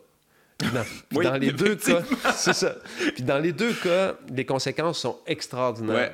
Imagine qu'il n'y a pas de vie ailleurs dans l'univers puis qu'on est tout seul. Ça serait euh, incroyable. ça voudrait dire euh, je sais même pas ce que ça voudrait dire. Ça voudrait dire qu'on se prendrait encore plus au sérieux un peu. Je pense qu'on, je pense qu'on, notre ego gonflerait encore un peu plus. Je pense. Moi, je pense que ce serait pas une bonne nouvelle. je sais qu'il y en a pas, mais bon, ça c'est une opinion personnelle, connaissant l'être humain. Ben, en explorant sur le sur le film, puis bon, j'ai fait, j'ai choisi de faire un film là-dessus aussi parce que c'était des choses qui m'intéressaient mm-hmm. depuis longtemps. Euh, je me suis dit, tu sais, il y a des des fois, des gens, moi je suis enfant unique, j'étais capable de penser à ça. Tu, sais, tu peux te demander euh, euh, pourquoi je suis enfant unique, etc. etc. Puis est-ce que je suis pas comme. Euh, ben mon analogie n'est pas bonne, ça ne s'applique pas nécessairement à moi, mais quelqu'un peut se dire est-ce que je suis un accident, est-ce que j'étais voulu, etc. Mm-hmm. etc. peut-être que dans l'humanité, ça pourrait faire ça. S'il n'y a pas de vie nulle part, peut-être pas la, la première génération ou la, la, la millième, mais peut-être qu'avec le temps, on finirait par se dire, mais comment ça? Peut-être que on est comme une exception. Dans le... comme euh, je, parlais avec une, euh, une, réalisatrice un moment donné, puis elle me faisait prendre conscience de certaines recherches scientifiques que on parle beaucoup de, en biologie d'extrémophile. extrémophile, c'est fil, c'est aimer, comme dans la philosophie, et euh, extrême, ben, c'est l'extrême. Donc, les extrémophiles, c'est des bactéries qui aiment les conditions extrêmes, qui vont vivre dans de l'eau qui est à 98 degrés euh, Celsius, par exemple, dont l'acidité a un pH euh, mm-hmm. extraordinaire, assez pour faire fondre le verre, par exemple, qui vont vivre quasiment dans le vide de l'espace, dans les réacteurs nucléaires, etc. Ça, c'est les extrémophiles. Mais elle, elle me faisait prendre conscience qu'en réalité, euh, la grande majorité de la vie, elle est sous la terre, par exemple. 80% de la biomasse, c'est des insectes qui sont sous la terre. Et on commence de plus en plus à réaliser que dans les profondeurs extrêmes de la terre ou même des océans, il y a peut-être des quantités de vie phénoménales qui vivent sur des rythmes vraiment lents. Et quand quelque part, la vie la plus extrême, c'est celle qui respire de l'oxygène à la surface de la planète, puis c'est nous les extrémophiles. Ah ouais? Fait que là, ben, d'un certain point de vue, ouais, ouais, je comprends. peut-être qu'à l'échelle de l'univers, c'est nous l'extrémophile aussi. Donc, cette unicité-là, peut-être qu'on va se péter les bretelles, mais peut-être que ça va nous mener à une dépression, je ne sais pas. les deux sont possibles. Les deux sont possibles. Souvent, les deux se côtoient. exact, exact. Puis d'un autre côté, ben, s'il y a de la vie partout, ben, peut-être que là, on va se dire, ah, ben, peut-être qu'on peut la scraper, la, la planète. c'est pas grave, il y a quelqu'un d'autre. Si ce n'est pas nos enfants, ça va être les, les gens de Vega, etc. C'est très, très difficile à savoir ce que ça va donner. Donc, dans mon film, c'est sûr que ces questions-là ne sont pas frontales, puis je ne mhm. vais pas les poser comme je l'ai dit, comme je viens de les, poser, mais euh, j'explore ça, différentes, euh, différents aspects. J'essaie de répondre aux questions que les gens se posent et j'essaie aussi de ne pas euh, répondre aux nouvelles questions que je pose, donc surtout celles pour lesquelles il n'y a pas de réponse encore. on entend souvent aussi les scientifiques dire les exoplanètes sont tellement lointaines que même s'il y avait de la vie, et évidemment, le, le step après la vie, c'est la vie intelligente. Euh, les civilisations, euh, les intelligences, les, sociétés. Euh, donc, les gens, certains scientifiques vont dire, mais c'est tellement loin que les distances font en sorte qu'on ne pourra jamais communiquer avec eux. Encore là, dans mon film, j'ai une petite twist là-dessus avec Loïc Kennel, le, le co-scénariste. On se dit, ben oui, mais ça, c'est une vue limitée. C'est pas parce que moi, je ne peux pas communiquer avec un extraterrestre, moi, personnellement, Sébastien Gauthier, que mon espèce ne peut pas communiquer. Donc, moi, je peux poser la, question ou dire euh, bonjour, euh, les extraterrestres, comment ça va? Et ça prend 10 000 ans, par exemple, à se rendre. Et 10 000 ans plus tard, donc 20 000 ans plus tard, je reçois la réponse. Mais pas moi, mais mes descendants. L'humanité va être encore là. Donc oui, on peut communiquer avec les extraterrestres, même s'ils sont à 10 000. Mais encore là, c'est un peu comme l'environnement. Il faut se doter de manière de pas juste laisser sa trace en disant euh, OK, j'écris des affaires, puis ça reste après dans les mm-hmm. bibliothèques, puis euh, euh, Mozart s'écoute encore aujourd'hui, mais il faut peut-être laisser sa trace en se disant, bon, OK, euh, mon, mon, mon, idée, ma pensée va se... Va cheminer, va, va cheminer, c'est ça. Mais il y en a-tu. Parce que j'ai l'impression qu'il y a toujours une nouvelle exoplanète, là. À chaque fois que je, vois ça dans les nouvelles. ah, OK, bon, il y en a une nouvelle, mais il y, en a, combien de répertoriés que. Puis, ça, j'ai la misère aussi à comprendre, c'est quoi? C'est de l'observation directe ou c'est de la déduction ou euh, c'est des calculs scientifiques? Oui, oui, oui. Ben, euh, en fait, il y en a combien? La dernière fois que j'ai regardé, je l'ai ici dans mes notes, c'était le 15 août, c'était 4043 ah, exoplanètes de confirmés. Mon Dieu! Puis, 1043 autres qui, euh, qui sont en, un peu en attente de confirmation.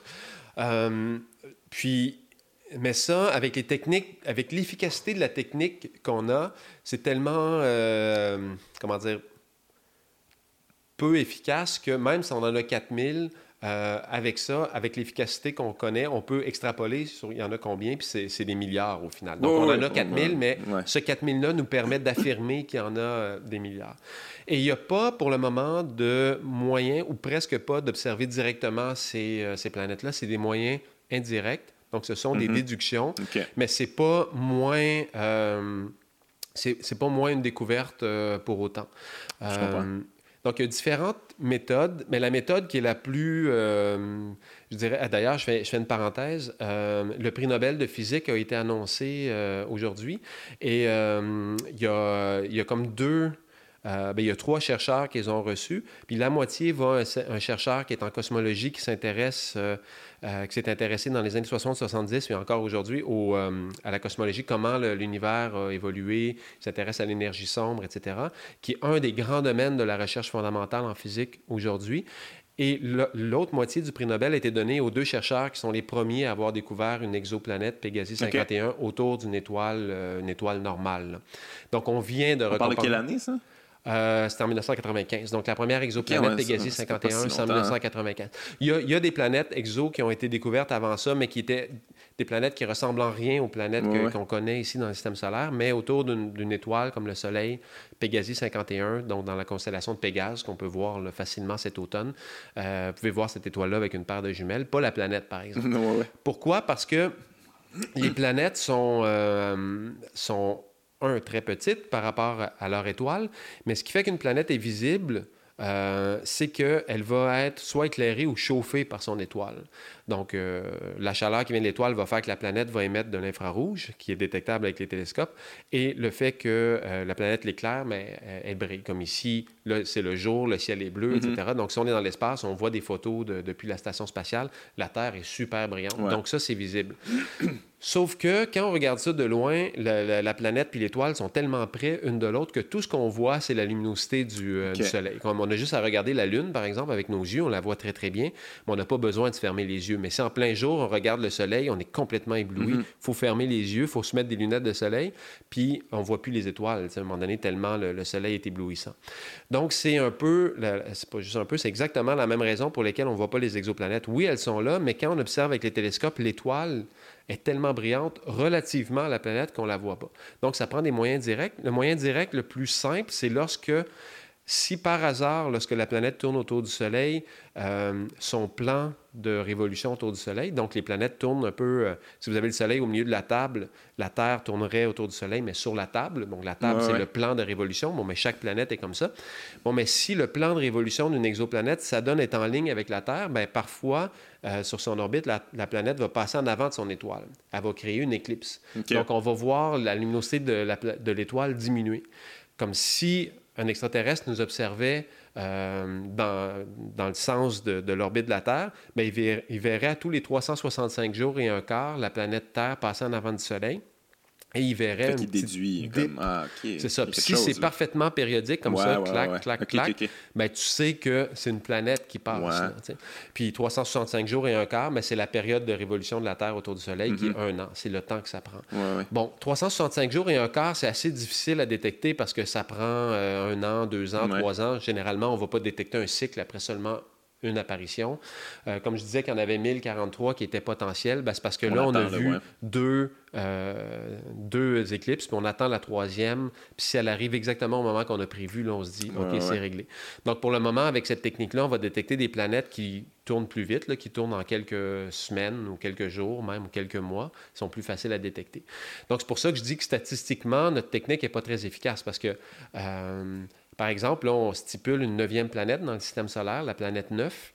Bon, ben, à la distance où serait cette planète-là, ça va prendre 250 000 ans à, ce qu'elle fasse le tour du Soleil. Elle fait partie du système solaire, mais elle prend 250 000 ans. Donc, imaginez détecter trois éclipses de 250 000 ans, ça vous prend trois quarts de million d'années juste pour confirmer cette découverte-là.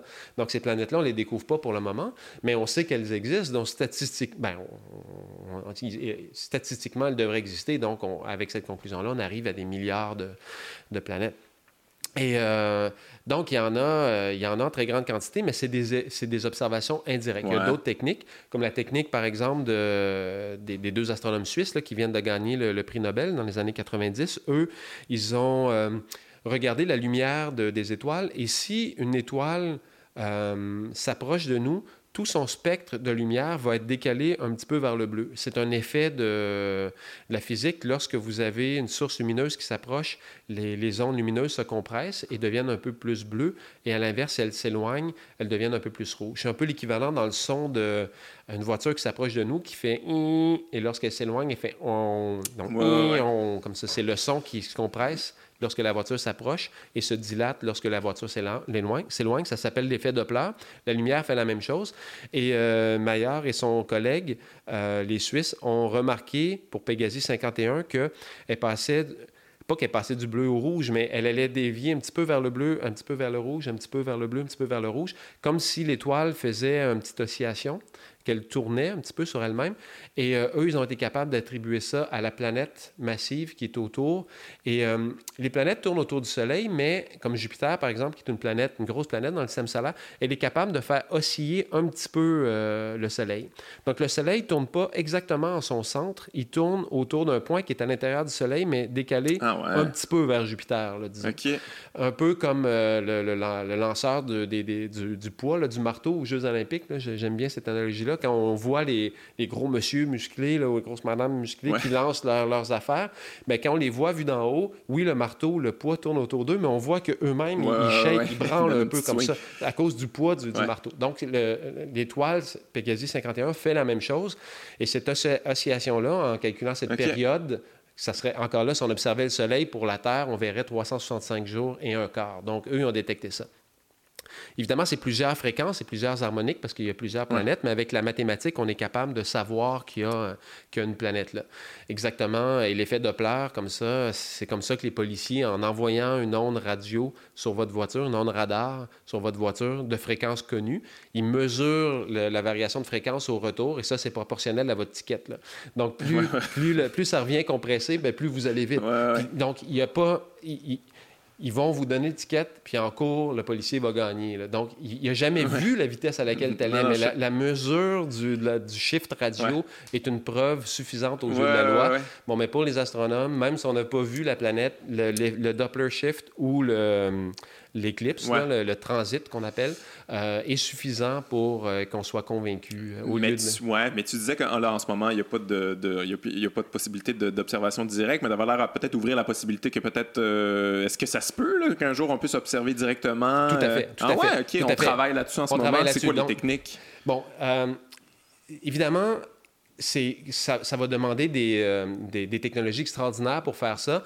Donc, il faut y aller à pas de bébé. C'est comme ça que la science fonctionne. Donc là, on commence par, on a commencé par trouver une planète, puis ensuite deux avec une méthode, ensuite deux méthodes, trois méthodes, quatre méthodes. Donc là, on a une panoplie de méthodes, on en trouve de plus en plus. On les caractérise. Il y a des méthodes qui permettent de savoir à quelle distance orbite la planète, ensuite euh, quelle est sa masse, quelle est sa densité. Si la densité est l'équivalent de la Terre, on peut, on peut penser que c'est la Terre, etc. Là, il y a des techniques. Lorsque la planète passe en avant de de- du Soleil puis qu'elle crée une petite éclipse, il y a une partie de la lumière du Soleil qui va passer dans l'atmosphère de cette planète-là, si elle a une atmosphère.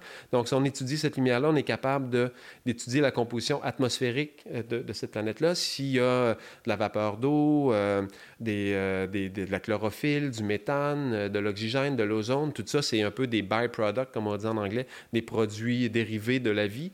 Donc ça, c'est des indices. Donc une fois qu'on a les, euh, les paramètres, puis qu'on a des bons candidats ou candidates de planètes pour les observer, ben là, on va construire le méga télescope qui va être capable d'aller voir euh, des détails de surface. Donc en premier, ce qui va arriver, ça va peut-être être 3 pixels, par exemple. Si on avait 3 pixels pour la Terre, qu'est-ce qu'on verrait? Ben, on verrait 2 pixels bleus, puis euh, un pixel brun-vert à peu près. Mais déjà, ça, ça va nous Ouais, donner d'énormes indices. Euh, c'est quoi la couleur, c'est quoi la répartition? Donc là, avec ça, on va savoir qu'il y a un continent. Euh, si c'est bleu, ça va. Puis si on a des vapeurs d'eau, on va savoir quelle quantité d'eau là. Euh, comme la Terre, elle s'appelle Terre, c'est pas pour rien. Euh, la Terre, c'est quoi? C'est parce que la, la- Terre, c'est une roche à la base. Euh, mais la Terre, la, la là, la Terre, c'est pas du sable. C'est le résultat, c'est l'humus, c'est le résultat de la composition de végétaux sur des milliards d'années qu'a donné la Terre et qui est fertile pour que la vie pousse. Donc, le nom de notre planète est une transformation que la vie a fait du minéral vers le vivant, qui est retourné à du minéral, mais un minéral en forme d'humus qui est de la Terre. Donc, la vie a changé le nom, de, euh, a changé la, la- la- face de la planète et l'a recouvert de terre et d'humus. Donc, si on... Puis ça, ça a changé la couleur de la Terre. Ouais. Et actuellement, il y a des euh, scientifiques qui essaient de... On appelle ça de l'archéo, de la paléoastronomie. Donc, ils essaient de voir, OK, dans le passé, comment la Terre... C'était quoi la couleur des trois pixels sur la Terre il y a un milliard d'années, il y a deux milliards d'années, avant l'explosion du, du Cambrien, après l'explosion du Cambrien. Le Cambrien, c'est c'est quand la vie s'est diversifiée, etc. Donc, comment, comment la, la Terre a changé de couleur, la dérive des, des continents, parce qu'on on, on se prépare. là. On le sait que la première image d'une exoplanète qui va nous arriver, elle va avoir 3 pixels. Puis après, ça va, être 10 pixels, ça va être 10 pixels, puis ainsi de suite. Donc, euh, on va, notre but, c'est de voir euh, une image, même si on est convaincu que euh, les planètes existent, même sans les voir, la, la, la, le fun qu'on a avec ça est limité. Hein, ouais, mais quand même. C'est quand même énorme. C'est ça. Et les, euh, mais disons, d'un point de vue pratico-pratique, la quantité d'informations scientifiques qu'on peut obtenir est énorme, mais lorsqu'on va avoir des images directes, ça va être encore plus grand. Et euh, il y a une limite physique euh, au fait que les, la lumière est une onde. ça, ça fait en sorte que si notre télescope est trop petit, à un moment donné, on ne peut plus euh, voir de détails assez précis. Donc, on ne peut pas ajouter des loupes et des loupes et des loupes, même si on est dans l'espace, pour avoir une image de plus en plus grande. Il y a une limite physique qui est reliée à la taille de l'instrument, qui fait que, à cause de la, nature ondulatoire de la lumière, le fait que ça soit une onde, ça fait qu'à un moment donné, à une certaine résolution, une certaine petitesse, si on veut, ben là, tout ce qu'on voit, c'est l'interférence, puis il n'y a plus d'image. Donc, le, moyen d'obtenir des images de plus en plus détaillées, c'est de faire des télescopes qui sont de plus en plus grands. Et il y a des projets, pour le moment, qui sont uniquement dans les rêves des, ingénieurs, mais d'avoir des télescopes qui seraient grands comme le système solaire. Donc, imaginez, par exemple, au-delà de l'orbite de Neptune, là où est Pluton, par exemple, vous mettez un télescope comme le télescope Hubble, puis vous en mettez un autre de l'autre côté de cette orbite-là. Donc là, vous allez avoir, euh, je ne sais pas, plusieurs millions de, kilomètres, plusieurs milliards de kilomètres entre les deux télescopes. Mettons euh, un milliard, dix, mettons 400 milliards de kilomètres entre vos deux télescopes. Et là, vous envoyez l'information de lumière par un rayon, euh, par un rayon lumineux que vous focalisez, par exemple, sur la Terre. Et là, vous observez le faisceau combiné. Et ça, encore une fois, avec la nature ondulatoire de la lumière, bien là, ça, ça va augmenter la résolution et ça va avoir la même résolution que si on avait un vrai télescope qui était aussi grand. Et avec ça, on pourrait voir des, euh, des bancs de plancton se promener sur une planète, euh, on pourrait voir peut-être des baleines, euh, on pourrait voir des forêts, on pourrait voir des... des comme si on regarde la Terre, comme là actuellement à l'automne, le, feuillage change de couleur. Donc, si au lieu d'avoir 3 pixels, on en a 20, on va voir qu'avec les saisons, ça devient rouge-jaune un peu dans la partie boréale, puis à un moment donné, ça redevient vert, etc. Donc, avec des télescopes comme ça, on serait capable de voir des migrations d'animaux, hein, ce genre de choses-là. Mais ça, c'est encore dans l'imaginaire? Ben, c'est, dans, l'imaginaire, dans le sens qu'on n'a absolument pas le, l'argent pour faire ça, mais je veux dire, si, si, mettons, on se dit, OK, on fait ça demain matin, ben, euh, dans, dans, 20 ans, 50 ans, 100 ans, on, l'a. Ah euh, mais il n'y a aucune raison de passer à cette étape-là tout de suite, là, parce qu'il y a encore plein d'autres choses qui sont moins compliquées, qui sont moins chères euh, à faire. Mais on a la technologie pour le faire. Mais le secret, c'est de faire des télescopes qui sont de plus en plus grands. Pas nécessairement un télescope qui a un milliard de kilomètres, une grosse secoupe d'un milliard de kilomètres, mais il faut distancer nos, nos, nos, télescopes l'un de l'autre. Exactement comme ben, le show du coq à l'âne, mais on a, euh, on a présenté euh, ce printemps 2019 les premières images d'un trou noir, hein, le projet Event Horizon. bon, mais ça, c'est justement le résultat combiné de plusieurs télescopes sur la Terre. Ah ouais. Hein? Euh, ça, c'est des télescopes radio. C'est plus facile à faire avec les télescopes radio qu'avec les télescopes optiques, les télescopes lumière, parce que la longueur d'onde est plus longue, parce que, bon, etc., c'est un peu plus à notre portée. Mais en combinant les signaux de plusieurs télescopes, on était capable d'avoir une image de trou noir. Donc, un jour, peut-être qu'on va avoir des images de, de, de, la vie euh, directement, des, des, des, images euh, hors de tout doute. Mais là, je vais, je vais peut-être faire une parenthèse sur, euh, sur la difficulté de communiquer dont je parlais tantôt. dans l'univers, en tout cas selon la, la, théorie de la relativité générale, et rappelez-vous, ce que je disais tantôt, c'est que ce n'est pas parce que quelque chose est une théorie que qu'on n'est pas sûr. La, mm-hmm. théorie, c'est le plus haut niveau de certitude qu'on mm-hmm. a en science. Bon, mais dans la théorie de la relativité générale, euh, et ça, c'est sous-jacent à toutes les théories physiques, euh, la vitesse de la lumière est une, est une, est une limite absolue. Rien dans l'univers ne peut aller au, euh, plus vite que la vitesse de la lumière. Rien ne peut, aucune information peut transiger, peut transiter plus rapidement que la vitesse de la lumière. Donc là, ça, ça, ça donne des énormes challenges là, pour communiquer. Ça donne des défis, par exemple. Comme mon père, à un moment donné, me disait hey, Vous autres, les scientifiques, là, vous arrêtez pas de dire que l'univers a 13,8 milliards d'années et que le Soleil va mourir dans 5 milliards d'années, mais vous n'êtes même pas capable de dire s'il va mouiller demain. le classique. mais l'affaire, c'est que quand tu utilises un télescope puis tu regardes le Soleil, tu le vois huit minutes dans le passé. Oui, oui, Donc, ça, es ça, ça me capable. fait capoter. C'est ça. Pourquoi? Parce que le Soleil, à la distance du Soleil, 150 millions de kilomètres, à la vitesse de la lumière, 300 000 kilomètres par seconde, ça prend 8 minutes pour que la lumière nous arrive. Quand, c'est- quand on regarde la Lune, on la voit une seconde en retard, environ une seconde Mhm. et quart. Quand moi, je te regarde euh, à un mètre ou deux, c'est en milliardième de seconde le retard, mais je te vois en retard. Euh, normalement, un humain, Ouais. un milliardième de seconde plus tard, il est pareil. Il n'y a rien qui a changé. Le Soleil, huit minutes plus tard ou plus tôt, il est pareil, il n'y a rien qui a changé non plus. Mais si on regarde des galaxies qui sont à un million d'années-lumière, euh, ça veut dire qu'ils sont à une distance qui fait en sorte que la lumière prend un million d'années à nous arriver. Oui, on regarde le passé. c'est- c'est- On regarde le passé. Et en connectant les points, en regardant de plus en plus loin, on peut voir, euh, on peut voir le, le passé. Mais l'affaire avec ça, c'est que nous, on voit le passé des autres qui sont loin, mais ceux qui sont loin, eux, ils sont dans le présent et quand ils nous regardent, ils voient notre passé. Ouais. Donc, comme par exemple, si quelqu'un euh, existe sur la galaxie euh, d'Andromède, qui est à 2 millions euh, d'années-lumière de nous, 2 millions et demi, ben, quand il regarde la Terre, passe pas il grand-chose, voit il y a ouais. 2 millions et demi d'années. Donc, la Terre est là, mais euh, la vie n'est pas du tout ce qu'elle est. Ouais, ouais, ouais. Euh, si cette euh, entité-là, cette personne-là est dans le nuage de Magellan, le petit nuage de Magellan qui est à côté de notre galaxie voisine, qu'on ne voit pas d'ici, mais qui est très connue de l'hémisphère sud, on la voit à l'œil nu, cette galaxie-là, très très bien, il y en a deux. Bon, mais ça, c'est à 200 000 années-lumière environ. Mais il y a 200 000 années-lumière, quelqu'un qui serait là, qui pointerait un télescope vers la Terre, oui, voit les humains, mais voit les premiers Homo sapiens. Donc. quelqu'un d'il y a 200 000 ans, si tu l'élèves aujourd'hui, probablement qu'il va avoir les mêmes performances que toi puis moi. Mais par contre, il y a 200 000 ans, il n'a pas encore inventé euh, la méthode scientifique, il n'a pas inventé l'agriculture, il n'a pas inventé la, la technologie, le, Ouais, ouais. le- le mesurer le temps, la- l'écriture, euh, la civilisation, rien. Là. Fait qu'il ne peut pas communiquer.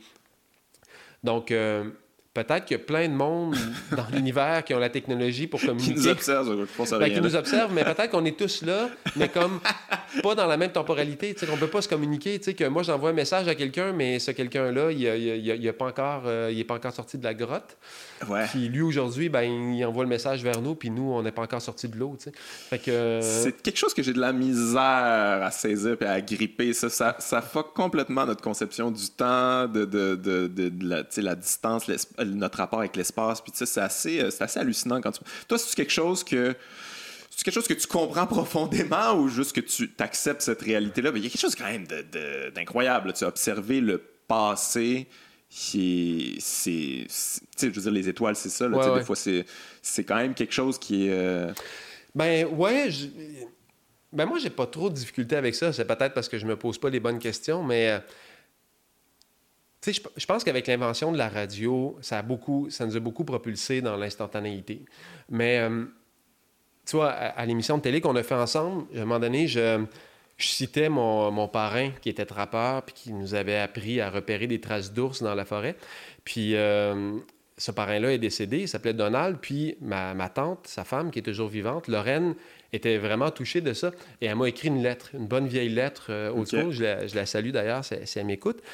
Bon, mais j'ai reçu cette lettre-là euh, il y a deux jours environ. Puis là, elle disait Bon, ben, salut Sébastien, nanana, on est content. Puis on, on est content de t'avoir vu à, la- à du monde à Metz. Je l'ai écouté deux fois, puis etc. Mais ça, c'est passé il y a plusieurs comprends. semaines. Donc, le temps qu'elle, elle écrive la lettre, qu'elle me l'envoie par la poste, ouais.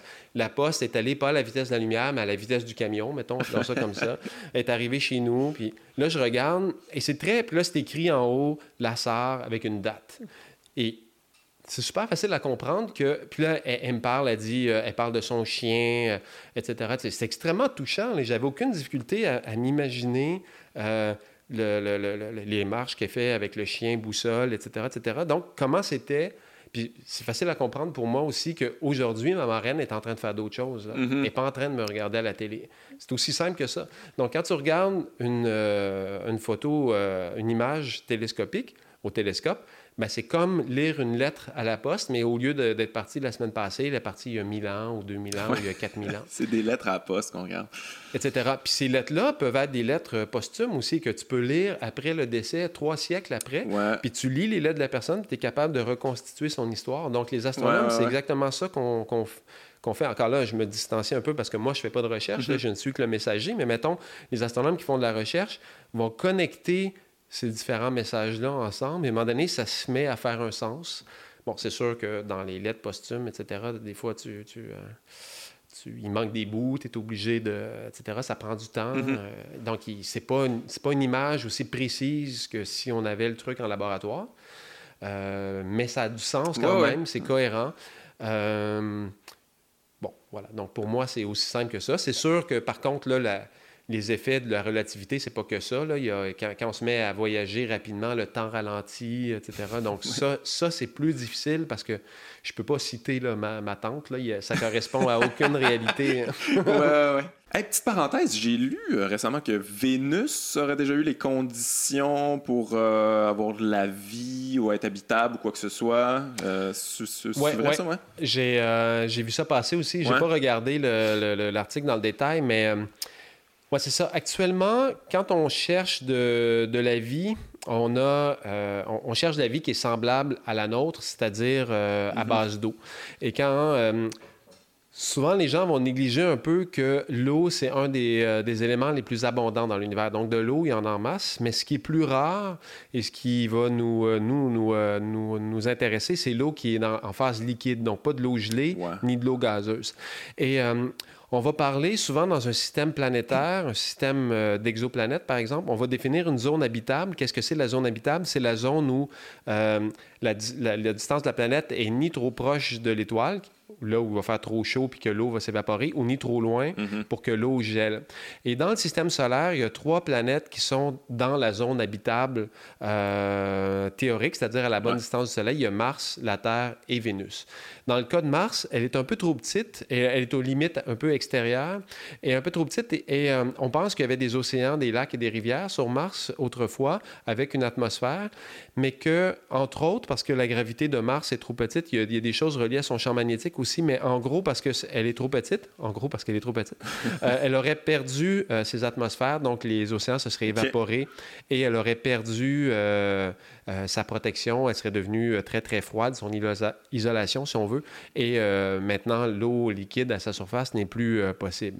La Terre, bon, on le sait, là, est dans le sweet spot, dans le milieu. Vénus est un peu plus proche du Soleil, donc je, je- je rappelle pour ceux qui l'ont oublié, donc dans l'ordre, tu as, le Soleil au centre, ensuite Mercure, première planète, Vénus qui est la deuxième, la Terre qui est la troisième et Mars qui est la quatrième. Donc les planètes 2, 3, 4 sont dans la zone habitable. Mercure est trop près du Soleil et la planète suivante après Mars et Jupiter, elle, elle est trop loin.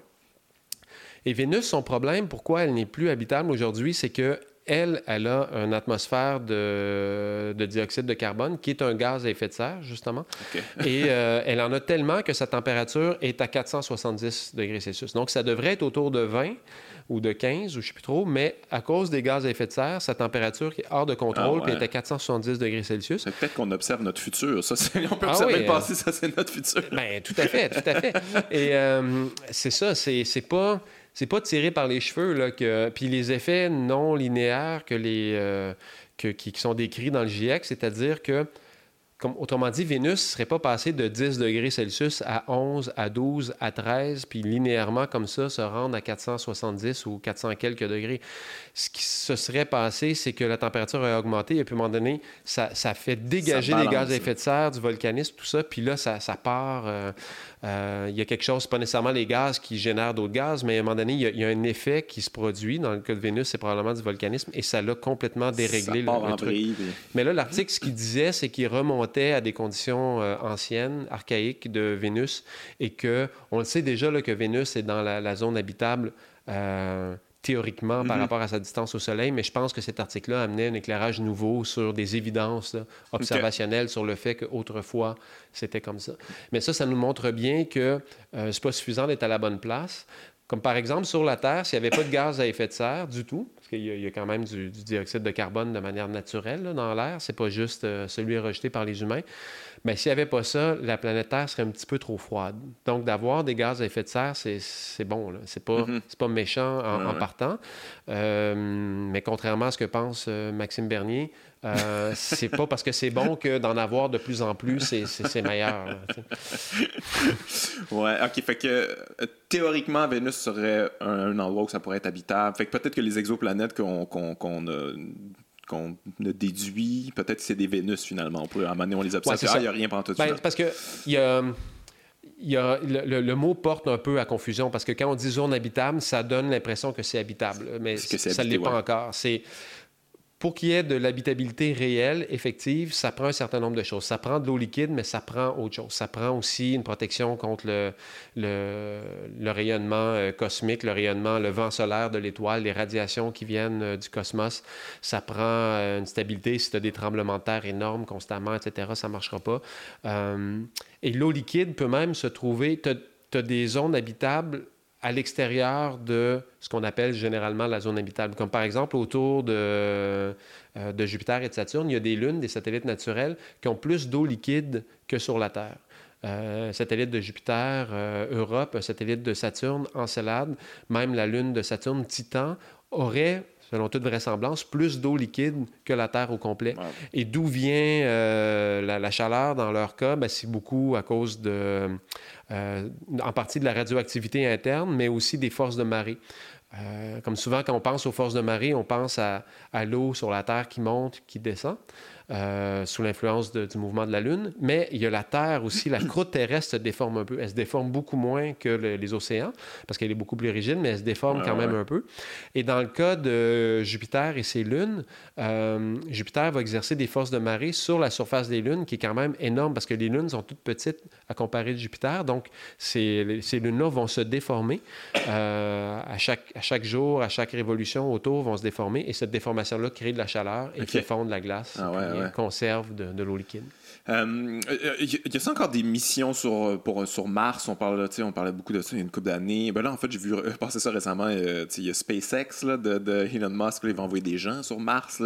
C'est quoi l'obsession avec Mars? Qu'est-ce qu'il y a, de, qu'est-ce qu'il y a d'intéressant à aller sur Mars? C'est quoi le... C'est quoi le buzz autour de ça? Parce qu'on en parlait beaucoup il y a une couple d'années, puis on en parle à nouveau, j'ai l'impression. Oui. Ben, il y a, ben, il y a différents, euh, il y a différents, euh, différents buzz là-dedans. Euh, pour certains, ça peut être la limite ultime, un peu comme l'équivalent de monter l'Everest. Donc là, on est allé sur la Lune, la prochaine place. Aller sur Vénus parce que c'est 470 degrés Celsius, puis la pression atmosphérique là-bas est énorme. Là, on aurait, ça serait impensable pour le moment. En tout cas, très, très difficile comparé à Mars. Mais scientifiquement parlant, de toutes les planètes du système solaire, c'est probablement Mars qui nous ressemble le plus. Euh, Vénus, la deuxième planète du système solaire, a le même diamètre que nous, à peu près, mais c'est pas mal la seule ressemblance qu'elle a. Euh, elle a une atmosphère, mais la pression est plus grande, puis sa température est à 4, 470 quelques degrés, autour de 470. Mars a la moitié de notre diamètre, donc elle est plus petite, mais sinon, elle a des montagnes, elle a, elle a déjà eu un système météo, elle a encore un système météo, il y a des nuages, euh, il, y a des, euh, il y a des vents, il y a des tempêtes de sable, euh, il y a de l'érosion à sa surface, il y a des tremblements de terre, il y a peut-être déjà eu de la tectonique, des plaques, il y a des champs magnétiques, etc. Donc, scientifiquement, elle est très intéressante. Et la méthode scientifique euh, dont je parlais tantôt, elle essaie d'être objective, donc de se séparer du sujet, d'être indépendante de, l'être humain. Et une des manières de faire ça, c'est d'étudier euh, d'étudier des, des, comparables. Donc, euh, vous voulez faire une étude sur comment fonctionne le corps humain, mais vous allez étudier un autre corps humain. Vous allez étudier aussi une souris, vous mm-hmm. allez étudier un singe, etc. Donc, vous prenez des choses à l'extérieur. Donc, d'étudier Mars, ça aide à comprendre Mars, mais ça aide à comprendre la Terre aussi, et ça aide, dans notre, de, ça de notre objectivité. Et entre autres, je disais tantôt que Mars, autrefois, avait des océans. Et euh, vous m'avez senti hésiter un peu sur la raison pour laquelle elle a perdu ses océans. J'ai dit qu'une des raisons, c'était euh, l'évaporation parce que la gravité est pas assez forte. Une autre euh, raison, c'est l'absence d'un champ magnétique fort. Mais ces deux raisons-là ne réussissent pas à expliquer à elles seules, en tout cas pour certains scientifiques, l'évaporation de l'océan complet. Donc, d'essayer de comprendre pourquoi une planète a perdu ses océans, euh, alors qu'on ne sait pas pourquoi, c'est vraiment une bonne question. Parce qu'on ne veut pas perdre nos océans, nous. non, non. C'est pas pour demain, c'est sûr que c'est pas pour demain, mais c'est ça. Est-ce que est-ce qu'il y a des mécanismes de volcanisme? Est-ce qu'il y a des, des phases du Soleil, des éruptions solaires violentes qui peuvent d'un coup euh, injecter une atmosphère, etc. Parce que vaut mieux. Euh, certains pourraient dire ben, qu'est-ce qu'on peut faire si ça arrive, mais en tout cas, déjà de le savoir, ça, nous mhm. aide. Ouais, puis il y a quelque chose qui frappe l'imaginaire aussi, tu sais, comme euh, aller sur Mars, puis tout ça, comme pour l'être humain en ah, général, quelque chose de... C'est clair.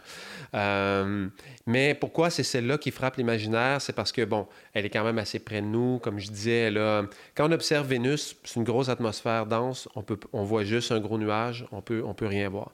Quand on observe Mars, il y a des... Euh, il y a des calottes glaciaires qui grossissent puis qui rapetissent à cause des cycles des, des, saisons, des mouvements dynamiques de météo dont je parlais. Donc, quand tu observes une planète au télescope puis qu'elle change, puis elle a, elle a des détails de surface, ton imagination euh, part. Puis au début du 20e siècle, tu es des astronomes là, en Europe, aux États-Unis, euh, avec euh, le, le, richissime Percival Lowell qui a fait construire un observatoire à Flagstaff en Arizona, où plus tard on a découvert Pluton. Mais cet observatoire-là, le site d'observation à l'origine était pour observer des canaux sur Mars. Et on était persuadé que euh, les calottes glaciaires qui grossissaient et qui rapetissaient, en réalité, c'était parce que des extraterrestres qui vivaient à l'équateur, puis en été étaient en train de mourir de soif, si on veut, avaient construit des pipelines pour transporter. Puis on avait des dessins, on avait des ah, cartes. Et c'était des scientifiques. Euh, et c'est des choses qu'ils voyaient au télescope, sauf que leur imagination allait beaucoup plus loin que ce qu'ils voyaient réellement. Et euh, ça, ça, montre que les scientifiques ont de l'imagination, ils veulent voir des extraterrestres. Mais bon, la démarche scientifique a kické. On a construit ces observatoires-là. Puis Percival Lowell, même s'il a mis sa fortune là-dedans, une partie en tout cas, pour voir les, les martiens, ben, à un moment donné, avec des meilleurs télescopes, il s'est rendu compte qu'il n'y en avait pas. Puis d'attitude, on n'en parle plus de ça maintenant. Bon, c'est pas vrai, on en parle encore, mais des martiens, mais c'est des microbes. On, on, a encore, on cherche encore de la vie là, ah mais on cherche plus des pipelines, là, on sait qu'il n'y en a pas. mais comment on fait pour se rendre euh, sur Mars, je veux dire, techniquement, au niveau carburant, puis tout ça, c'est comme... Euh, c'est quoi le... Est-ce que tu es au courant de c'est quoi la, technique? Euh, oui, oui, oui. Ben, tu as quand, quand tu es en orbite autour d'une planète, comme, la, comme les, astronautes, comme Chris Hadfield, qui est allé dans la Station spatiale internationale, par exemple, il ne s'est pas échappé de, la gravité terrestre. Là, je vais faire une analogie. Euh, si vous écoutez le podcast, fermez-vous les yeux, essayez d'imaginer la chose. Euh, si vous avez une balle de, de, baseball, par exemple, dans les mains, OK, puis vous, la, vous ouvrez la main, vous la laissez tomber. Bon, ben, la force de la gravité de la Terre euh, va faire en sorte que cette balle-là va s'accélérer, elle va tomber vers le bas de plus en plus vite. Donc, elle va tomber. Donc, si je vais dire des chiffres qui ne sont pas les bons, là, mettons que je les mets à un mètre, elle va tomber au sol en une seconde. OK? Mettons, c'est pas ça, mhm. mais mettons que c'était ça. Ensuite, je prends la balle de baseball, mais au lieu de la laisser tomber juste vers le bas, j'ouvre la main, mais ma main, je, je, la propulse par en avant, je lance la balle par en avant, parallèle. Elle va prendre combien de temps pour tomber par terre? Elle va prendre encore une seconde parce que la, force vers le bas est exactement la même. Sauf qu'au lieu de tomber juste au-dessus, en dessous de ma main, elle va tomber plus loin. Si je lance la balle encore plus vite, elle va encore tomber en une seconde, mais encore plus loin. Mais si je la lance super vite, qu'est-ce qui se passe avec la Terre? La Terre est ronde. Fait que le, 1 mètre de haut, là, c'est plus un mètre de haut plus loin. C'est 2 mètres, c'est 3 mètres, c'est un abysse parce que la Terre est ronde, fait qu'il y, a un mur. Là, donc ça va. Et c'est pas une terre plate qu'on tombe dans un abysse, c'est pas ça. C'est une sphère. Donc la balle, si tu la lances assez vite, elle va rester toujours à un mètre, puis à un moment donné, elle va revenir, puis elle va être en orbite. OK? Fait qu'une orbite, c'est ça. C'est que la, la balle est toujours attirée vers le bas, mais c'est que dans son attirance vers le bas, tu lui as donné tellement de mouvement appelons ça par en avant, qu'elle est capable de filer et pendant qu'elle tombe, ben, le sol se défile. OK? Fait que ça, c'est être en orbite. Évidemment, pour mettre une balle de baseball à un mètre, il faut que tu la lances tellement vite que ça va se faire arrêter dans l'atmosphère.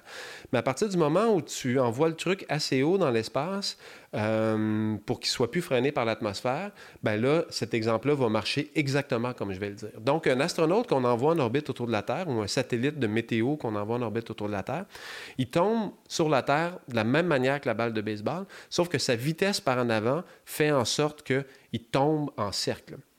La Lune tombe sur la Terre comme ça, la Terre tombe sur le Soleil comme ça en tournant, le Soleil tombe autour du noyau de la galaxie. Donc tout est en train de tomber, c'est exactement la balle de baseball qui tourne, mais en cercle. Ça, c'est être en orbite. Mais tu es, justement, tu es pris en orbite. Pour aller sur Mars, il faut que tu restes en orbite autour du Soleil, là, tu ne vas pas. Mais là, il faut que tu sortes de l'orbite de la Terre, puis que tu sois capturé par l'orbite du Soleil. Donc là, il faut que tu le lances encore plus vite que dans mon exemple où ça se met en cercle, où là, tu vas sortir. Dans le cas de la Terre, euh, c'est 11,2 km par seconde si ma, si ma mémoire est bonne. À peu près 40 000 km/h. Donc, si tu envoies le, ta balle vers le haut à 40 000 km/h, elle va toujours être attirée vers le bas. Mais l'affaire avec la force de gravité de la Terre, c'est que plus tu t'en éloignes, plus elle rapetisse, plus elle est faible. Donc, il y a comme une vitesse à un moment donné où tu es toujours attiré vers la Terre, mais tu t'éloignes tellement vite que tu réussis à compenser le fait que la force diminue. Fait que si tu lances à plus que 40 000 km à l'heure, mais là, tu vas t'échapper de la gravité de la Terre. Et puis là, tu peux, euh, si tu t'en vas dans la direction de, Mars, par exemple, mais tu vas être mm-hmm. capturé par, euh, par l'orbite de Mars. Fait que la première technique pour atteindre Mars, pour répondre à ta question, c'est d'atteindre la vitesse de libération euh, de la Terre. Mm-hmm. Ensuite, il faut que tu atteignes une vitesse suffisante pour que ça, ça t'amène à Mars. Mais là, la vitesse de libération de la Terre, ça, c'est beaucoup supérieur à 40 000 km à l'heure à un atterrissage en douceur sur Mars. Fait que l'autre difficulté, c'est de perdre cette vitesse-là que tu as gagnée. Donc là, c'est ça qui fait que c'est super difficile parce que comment on fait pour euh, atteindre ces vitesses-là? Pour le moment, le seul moyen qu'on connaît, c'est de remplir un avion de kérosène, euh, pas un avion, mais une fusée le même carburant qu'on met dans un Boeing 747, comme Elon Musk, c'est ça, c'est rempli de kérosène. Ça, c'est la moitié. Puis l'autre moitié, comme quand tu es dans l'espace, ton, ton kérosène, il ne va, il va pas brûler parce qu'il n'y a pas d'oxygène, mais tu amènes l'oxygène. Fait que les fusées, c'est un carburant, la moitié, c'est souvent du kérosène ou une variante de, de, gaz d'avion, puis de l'oxygène qui est là en très, très grande quantité, tellement pressurisé qu'il devient liquide. Tu mélanges l'oxygène liquide avec le kérosène à haute pression. Lui, il brûle. Puis cette explosion-là, si tu veux, tu la canalises dans une tuyère. Donc, tu pousses sur le kérosène qui est en train de brûler, sur les gaz qui sont en train de brûler. Puis ces gaz-là, par action-réaction, en retour, ils poussent sur toi. Puis ça, ça pousse ta fusée. Fait que là, tu envoies des tonnes et des tonnes et des tonnes de fuel dans l'espace pour atteindre 40 km/h. Puis là, à la fin, tu jettes ces, ces, étages-là parce que c'est juste des réservoirs vides. Fait que ça, c'est les étages de fusée qu'on voit tomber derrière ou dans le cas d'Elon Musk, réatterrir euh, majestueusement juste à côté du pot de tir. Mais là, toi, tu es rendu à 40 000 km/h et encore plus pour te rendre à Mars. Puis là, il faut que tu arrêtes. Fait que là, tu fais quoi? Tu n'en as plus de carburant. Fait que là, il faut que tu l'amènes avec toi, le carburant. Mais là, le carburant que tu as amené avec toi, ben là, ça fait que tu es plus lourd. Fait que là, faut que fait qu'il y a comme des, des, des, choses que tu peux pas résoudre. Dans le cas d'Elon Musk, avec son projet, la grosse fusée, là, la, BFR, où euh, ils vont changer le nom, euh, ben, l'idée, c'est d'en envoyer une avec le carburant dans l'espace, une autre euh, vide, puis là, tu, ils, vont, ils vont avoir un, un, en vol. Donc, le premier, c'est d'atteindre la vitesse de libération, euh, la vitesse pour euh, orbitale. Ensuite, la vitesse de libération de 40 000 km/h pour se sortir de la Terre.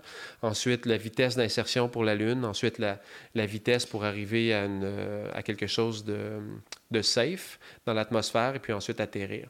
Et puis, tu ne peux pas rentrer dans l'atmosphère pour ouvrir un, parachute. Tu ne peux pas, comme la navette spatiale, arriver à, à 200 000, à, à 20 000 km ou je sais pas combien, rentrer dans l'atmosphère, puis euh, ouvrir un parachute. Ton parachute va, se détruire. la vitesse est tellement grande que pour le moment, ce qu'on connaît, c'est de, dissiper ça en chaleur. Donc, c'est un bouclier thermique, tu ralentis, tu ralentis, tu ralentis. Puis quand tu vas assez lentement, là, tu peux ouvrir un parachute. Mais dans le cas de Mars, c'est plus compliqué parce que comme la pression atmosphérique est environ euh, mille 1000 fois moins dense, à peu près, là, euh, ben là tu peux pas, la, la friction thermique n'est pas suffisante. Fait que souvent, ça va prendre des fusées pour atterrir. Donc, c'est, ça prend de l'énergie aussi pour perdre cette vitesse-là. Et ça fonctionne absolument pas comme dans le film Ad Astra. Si vous l'avez vu, le film avec Brad Pitt, qui est intéressant à certains points de vue, mais au niveau scientifique, ça tient pas la route du tout. On a euh, Brad Pitt, qui est un astronaute, qui là est en route vers euh, Mars pour aller euh, envoyer un message super important à son père qui est aux confins du système solaire. Et puis à un moment donné, ils reçoivent un signal de détresse. Puis le, capitaine du, euh, du, vaisseau spatial veut s'arrêter pour répondre au signal de détresse, puis Brad Pitt ne veut pas. Mais finalement, c'est le capitaine qui va, qui va gagner, fait qu'ils vont y aller. Mais tu peux pas faire ça. Là. Quand tu es en route pour aller sur Mars, Break, tu peux pas breaker. Ça, ça marche. Tu peux pas répondre à un, appel de détresse. Si tu fais ça, tu peux plus aller sur Mars après. dans le film, il continue à y aller. Fait que c'est il y a comme cette mauvaise conception-là, même à Hollywood, que tu conduis une fusée comme un Wanabago, là, mais c'est pas ça. c'est pas ça. Euh, c'est vraiment, c'est des insertions orbitales. Euh, tu te mets en orbite. Une fois que tu es en orbite, tu prends plus d'énergie, tu restes là. Puis là, après, il faut que tu redéploies de l'énergie pour sortir de l'orbite.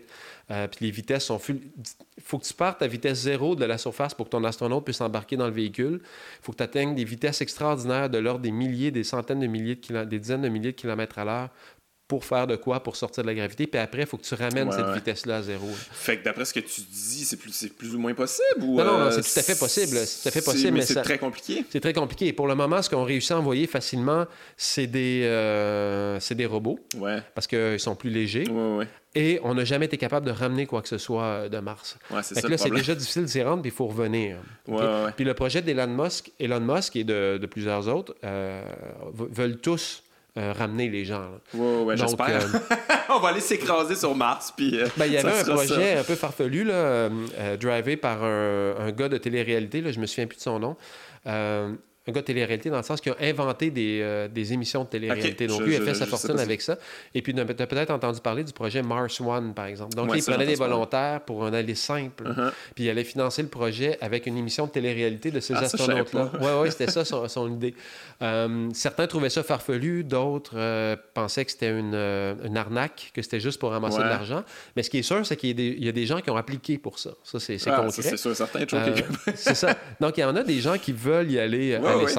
Mais euh, Elon Musk, c'est pas ça qu'il veut faire. Il veut amener, il veut, il veut établir une colonie sur Mars, mais il veut euh, laisser le, libre choix aux gens, aux gens de pouvoir revenir puis créer du commerce, etc. Bon, là, ça, éthiquement. Euh, c'est un peu farfelu aussi, là, dans la, c'est un, projet assez complexe qui, je sais pas, pense pas qu'il va pouvoir établir ça de son vivant peut-être aussi une genre d'espèce de, de, ligne de marketing aussi là, pour faire mousser un peu le, le, faire parler de la compagnie et puis tout ça, j'imagine. Ben, ça se peut. Non, je pense pas du tout que ça soit farfelu. Ça se peut qu'il réussisse pas parce que ça se peut qu'il fasse faillite en cours de route. Ça se peut qu'il y ait quelque chose qui ternisse son image publique, euh, qui fait en sorte que euh, on l'a vu euh, fumer, fumer du pot là, dans, dans Joe un. Rogan, ouais. C'est ça. Puis ça, ça nuit avec son, son, image, avec la NASA. La NASA, dit écoute, tu dépenses. Ça a l'air d'être tendu avec la NASA, de ce que j'ai compris. Tu dépenses des fonds publics, etc. Nous. C'est, faut que tu, nous, on représente tous les Américains. C'est pas tout le monde qui est à l'aise avec ça. Fais attention. Là, on peut être pour ou contre cette affaire-là. Mm-hmm. Lui, il se défendait bien, il disait Ouais, mais c'était dans un contexte privé, dans un État où c'était légal, etc. c'est pas tant que c'est légal ou illégal, mais on n'est pas à la. Tu sais, des fois, il y a les apparences, etc. Fait que ce gars-là peut subir une dégringolade qui pourrait amener sa compagnie en dégringolade, etc. Donc, s'il réussit pas, c'est à cause d'un truc de même ou d'une contrainte. Il est dans le challenge, là, il est dans le défi. Donc, il y a mille. Euh, il y a. Euh, il faut qu'il gagne mille fois la médaille d'or pour réussir, mais c'est pas impossible. C'est pas farfelu. Mais il n'y a pas un problème dans ça, dans l'espèce de privatisation de l'espace euh, quelque part. Moi, aller sur Mars, euh, je veux bien, là, si c'est pour des observations scientifiques ou quoi que ce soit, mais si c'est pour établir une colonie, puis je trouve ça un peu je, trouve ça, ben, moi, je trouve ça farfelu, puis je trouve ça un peu inutile. Là, à, quelque part, ça, ça, devient une espèce de. l'être humain euh, capitaliste avec ses espèces de, euh, de rêves de grandeur un petit peu. Euh, un petit peu problématique, là, des fois. Oui, ouais, non, je suis tout à fait d'accord.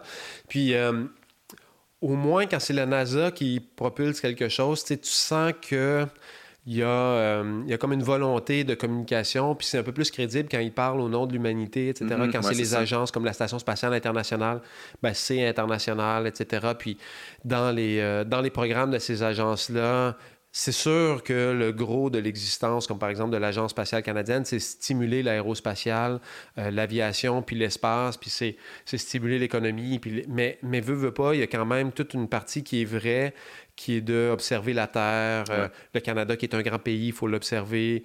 Euh, l'immigration euh, des animaux, l'immigration des humains, tout ça. L'utilisation de l'espace, c'est pratique. puis toute la, la, la, communication scientifique qu'ils font, ça inspire les gens. Comme artistes, ça nous inspire, ça nous rend... C'est un peu comme je parlais tantôt de la culture, c'est de la création, etc.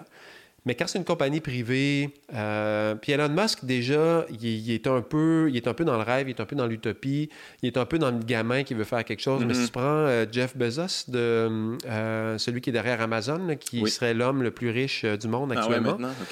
Ah ben lui aussi, il veut aller sur Mars, mais lui, il parle. J'invite les gens à regarder. Il y a une présentation qui fait une espèce de pitch de son, de son utilisation de l'espace qui dure une heure. C'est fascinant c'est fascinant, c'est épeurant parce que lui, il parle de ce qu'il veut, c'est créer les infrastructures. Euh, je fais juste une parenthèse rapide. Il dit, il dit Moi, j'ai inventé Amazon, puis je suis devenu le plus riche euh, du monde avec ça. Mais s'il n'y avait pas la poste, j'aurais jamais pu faire mm-hmm. Amazon. S'il n'y avait pas Internet, j'aurais jamais pu faire. Euh, Amazon.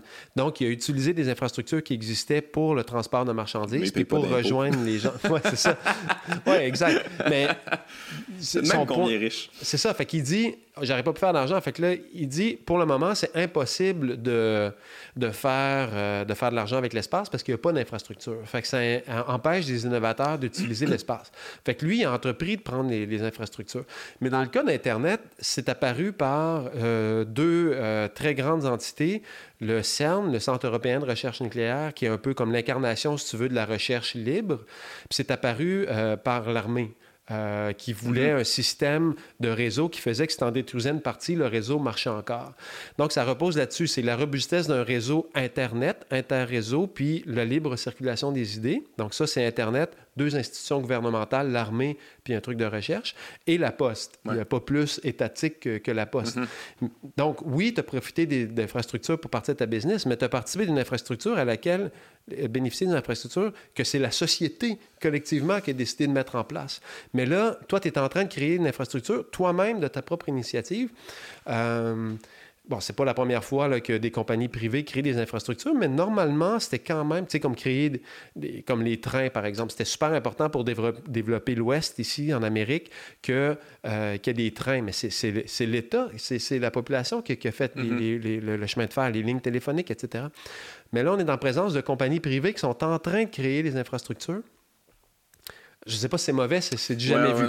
Euh, mais c'est sûr que... Euh, c'est pas juste est-ce que c'est farfelu, est-ce que ça sert à quelque chose, est-ce que ça sert à rien. C'est, il faut, je pense que ça va arriver, mais je pense qu'on devrait s'intéresser à ça. Puis là où ça peut servir, je pense, c'est que. Euh, je fais beaucoup de parenthèses, là, mais je pense que c'est intéressant de, mélanger les, idées. Ça sert à comprendre. J'ai participé à la Grande Marche pour le climat à Montréal où il y a eu euh, plusieurs centaines de milliers, là, autour d'un demi-million de personnes qui ont marché. Puis j'ai vu Greta Thunberg mm-hmm. à la fin.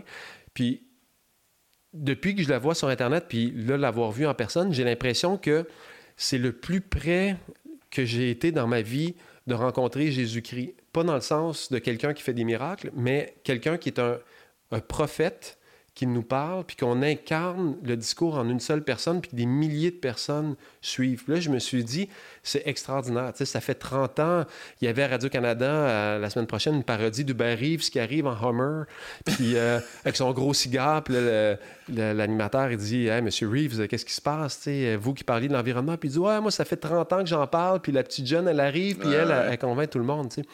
Bon, évidemment, Hubert Reeves, il n'est pas choqué là, contre ce qui arrive, il est sûrement content. Mais ça, ça montre quand même que, c'est drôle. Ça fait un siècle que les scientifiques euh, parlent de changement climatique, etc. Mais là, tu as une personne, elle arrive au bon moment. Puis ça, c'est un bel exemple de l'évolution. C'est pas exactement darwinien, mais c'est comme une super-héros qui est apparue. C'est une jeune fille, j'allais dire une jeune femme, mais c'est une adolescente, c'est même pas une femme encore, qui est euh, surdouée, donc elle a une intelligence euh, pour ça.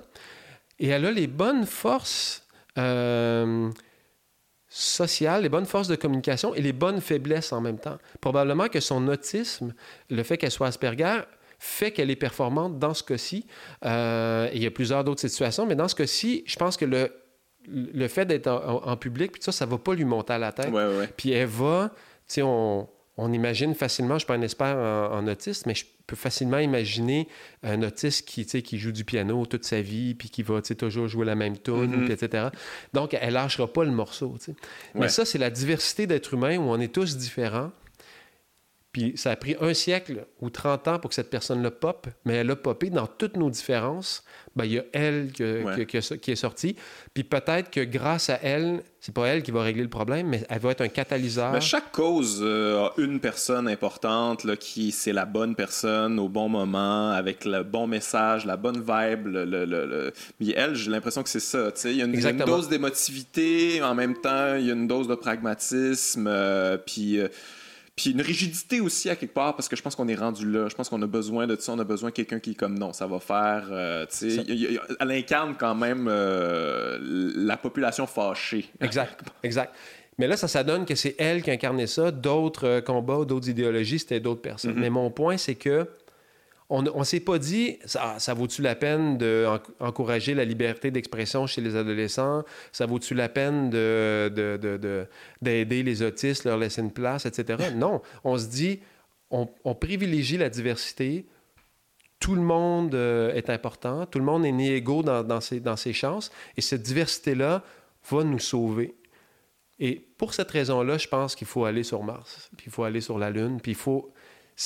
Il faut pas y aller pour faire une deuxième planète, mais ce qu'on va découvrir là, euh, mettons au premier degré, peut-être qu'il y a un martien qui va naître là, un humain descendant de, de, la, de la Terre, un martien qui va parce que son, son, son, vécu est complètement différent, qui va peut-être être la prochaine Greta pour la prochaine cause. Une technologie qui va être découverte pour Mhm. aller là va peut-être, ou peut-être les, les, les, les- les modes de communication qu'on va développer avec cette, cette, cette, euh, cette colonie-là va nous mettre, nous, nous faire réfléchir autrement. Et cette réflexion-là va être la solution pour les problèmes Ouais, ouais, climatiques, par exemple, ou je ne sais pas quoi. Je Donc, ce c'est pas. ouais. L'utilité, elle n'est pas. Tu sais, comme quand on dit à quoi ça sert. Ben, l'utilité, elle, elle- elle est beaucoup plus dans ce qu'on ne sait pas à quoi ça Mhm. sert. Parce que c'est tellement out of this world, littéralement, que ça vaut la peine de, le faire. Mais pas pour... euh, pas dans un but précis, mais certainement pas au, détri- au détriment de, quelque chose d'autre. Mais c'est, contrairement à ce que les gens pensent, je pense que l'argent qui est, mis dans, l'espace n'est pas du tout en contradiction avec... euh, sais, ce qui fait qu'il y a des problèmes de malnutrition, qu'il y a des problèmes d'enfants pauvres, etc., d'accès à l'eau potable, c'est, pas parce qu'on met de l'argent dans l'espace. C'est Ouais, parce ouais. qu'on veut pas, parce qu'on veut pas les régler, ces affaires-là. Ouais. Donc... euh, Mais souvent, on justifie justement le- le- le- l'exploration spatiale avec. euh, les- je, je pense qu'il y avait Denis Coderre là, qui t'en avait parlé à Il y a du monde à Metz, là. Les, les- les inventions qu'on a eues à cause de ça, puis toi, tu, voulais sortir de ça parce que c'est pas.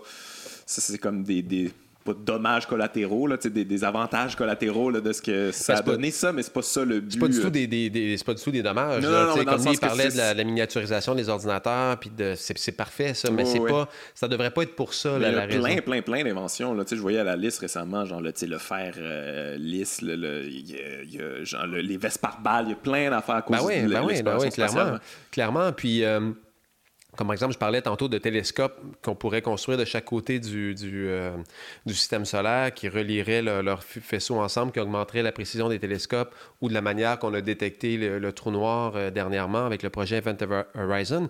Bon, mais ça, cette technologie-là, la mathématique, puis la technologie qui est derrière l'analyse du signal, ben, c'est la même qui est dans les scanners à résonance. là. Quand vous allez euh, passer un scanner au cerveau ou, ou au foie ou Ouais, n'importe ouais, où, ben, c'est cette technologie-là. Ça, ça vient directement de, de l'astronomie.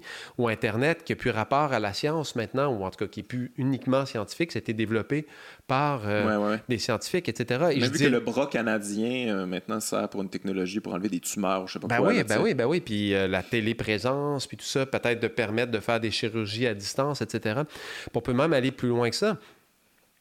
On pourrait, certains pourraient dire que c'est tiré par les cheveux, mais par exemple, la révolution copernicienne qui a où on a commencé à considérer que la Terre était pas concrètement à considérer que la Terre n'était pas le centre du monde. Puis avec l'invention du télescope de Galilée, où on a eu la preuve, Galilée avec son télescope, il a vu qu'il y avait des lunes qui tournaient autour de Jupiter. Donc, that's là. Quand tu vois que quelque chose tourne autour de Jupiter, tu n'es plus le centre du monde. Tu n'as peut-être pas compris au- autour Mhm. de quoi toi tu tournes, Ouais, mais tu ouais. sais que tu n'es plus le centre du monde. Tu viens de voir un autre centre que le tien. Fait que c'était fini, là. Donc, cette idée-là qu'on n'est plus le centre du monde euh, amène une certaine humilité, puis ça a probablement contribué à la Charte des droits de l'humanité, par Ouais, exemple. ouais. Mais bon, peut-être que quelqu'un va dire, voilà, tu pousses, là, Sébastien, mais ce genre d'idée-là, scientifique, ça change la manière qu'on voit le monde. Ouais, notre Et conception ça est donne, euh, ça donne des choses qui sont difficiles à... Ouais. Euh, je, je parlais de Carl Sagan tantôt. Moi, c'est c'est un de mes héros. Il y a, il y a un épisode, euh, à un moment donné, où il parle de voyage dans le temps puis dans l'espace. Puis il, euh, il fait, euh, il sort des plans de Léonard de Vinci. Puis il parle, il dit que Léonard de Vinci est incroyable, un artiste de la Renaissance, euh, Mm-hmm. un, un- un scientifique, un artiste, un ingénieur, un technicien. Puis là, il parle de plusieurs de ses machines, le parachute, l'hélicoptère, le sous-marin. Puis là, il montre un dessin d'hélicoptère.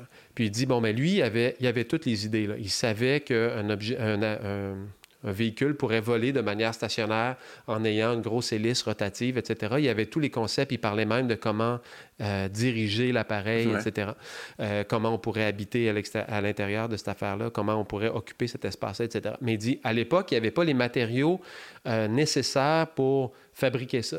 Mais tout était là. Puis quand les matériaux sont apparus, il y a d'autres personnes qui ont tout de suite bénéficié de ce que lui avait fait, Ah ouais? qui ont repris de où est-ce qu'il était, puis là, qui ont construit euh, les avions puis les hélicoptères. Puis là, il enchaîne, puis il tourne, puis il ouvre un tiroir, puis là, il sort des plans. Puis là, il dit, bon, mais voici aujourd'hui des scientifiques et des ingénieurs qui fabriquent des machines à voyager dans le temps, puis qui disent, et dans l'espace, que ça prend des Ah. matériaux qu'on n'a pas encore. Puis, là, moi, ça me donne la chair de poule, ces affaires-là, tu sais, mais ces idées-là, il faut, il faut toutes les ouais. explorer, tu sais. Puis il faut les utiliser. euh, puis si on les utilise dans un contexte, comme on mentionnait tantôt, pour, euh, pour le bien de, des écosystèmes, pour Ouais, le bien de l'humanité, ça ne veut pas dire qu'on va faire des erreurs. Là, Non, non, je comprends, qu'on n'en fera pas. tu sais. On peut, on peut faire quelque chose pour le bien, puis finalement le faire pour le mal. Mais Ouais.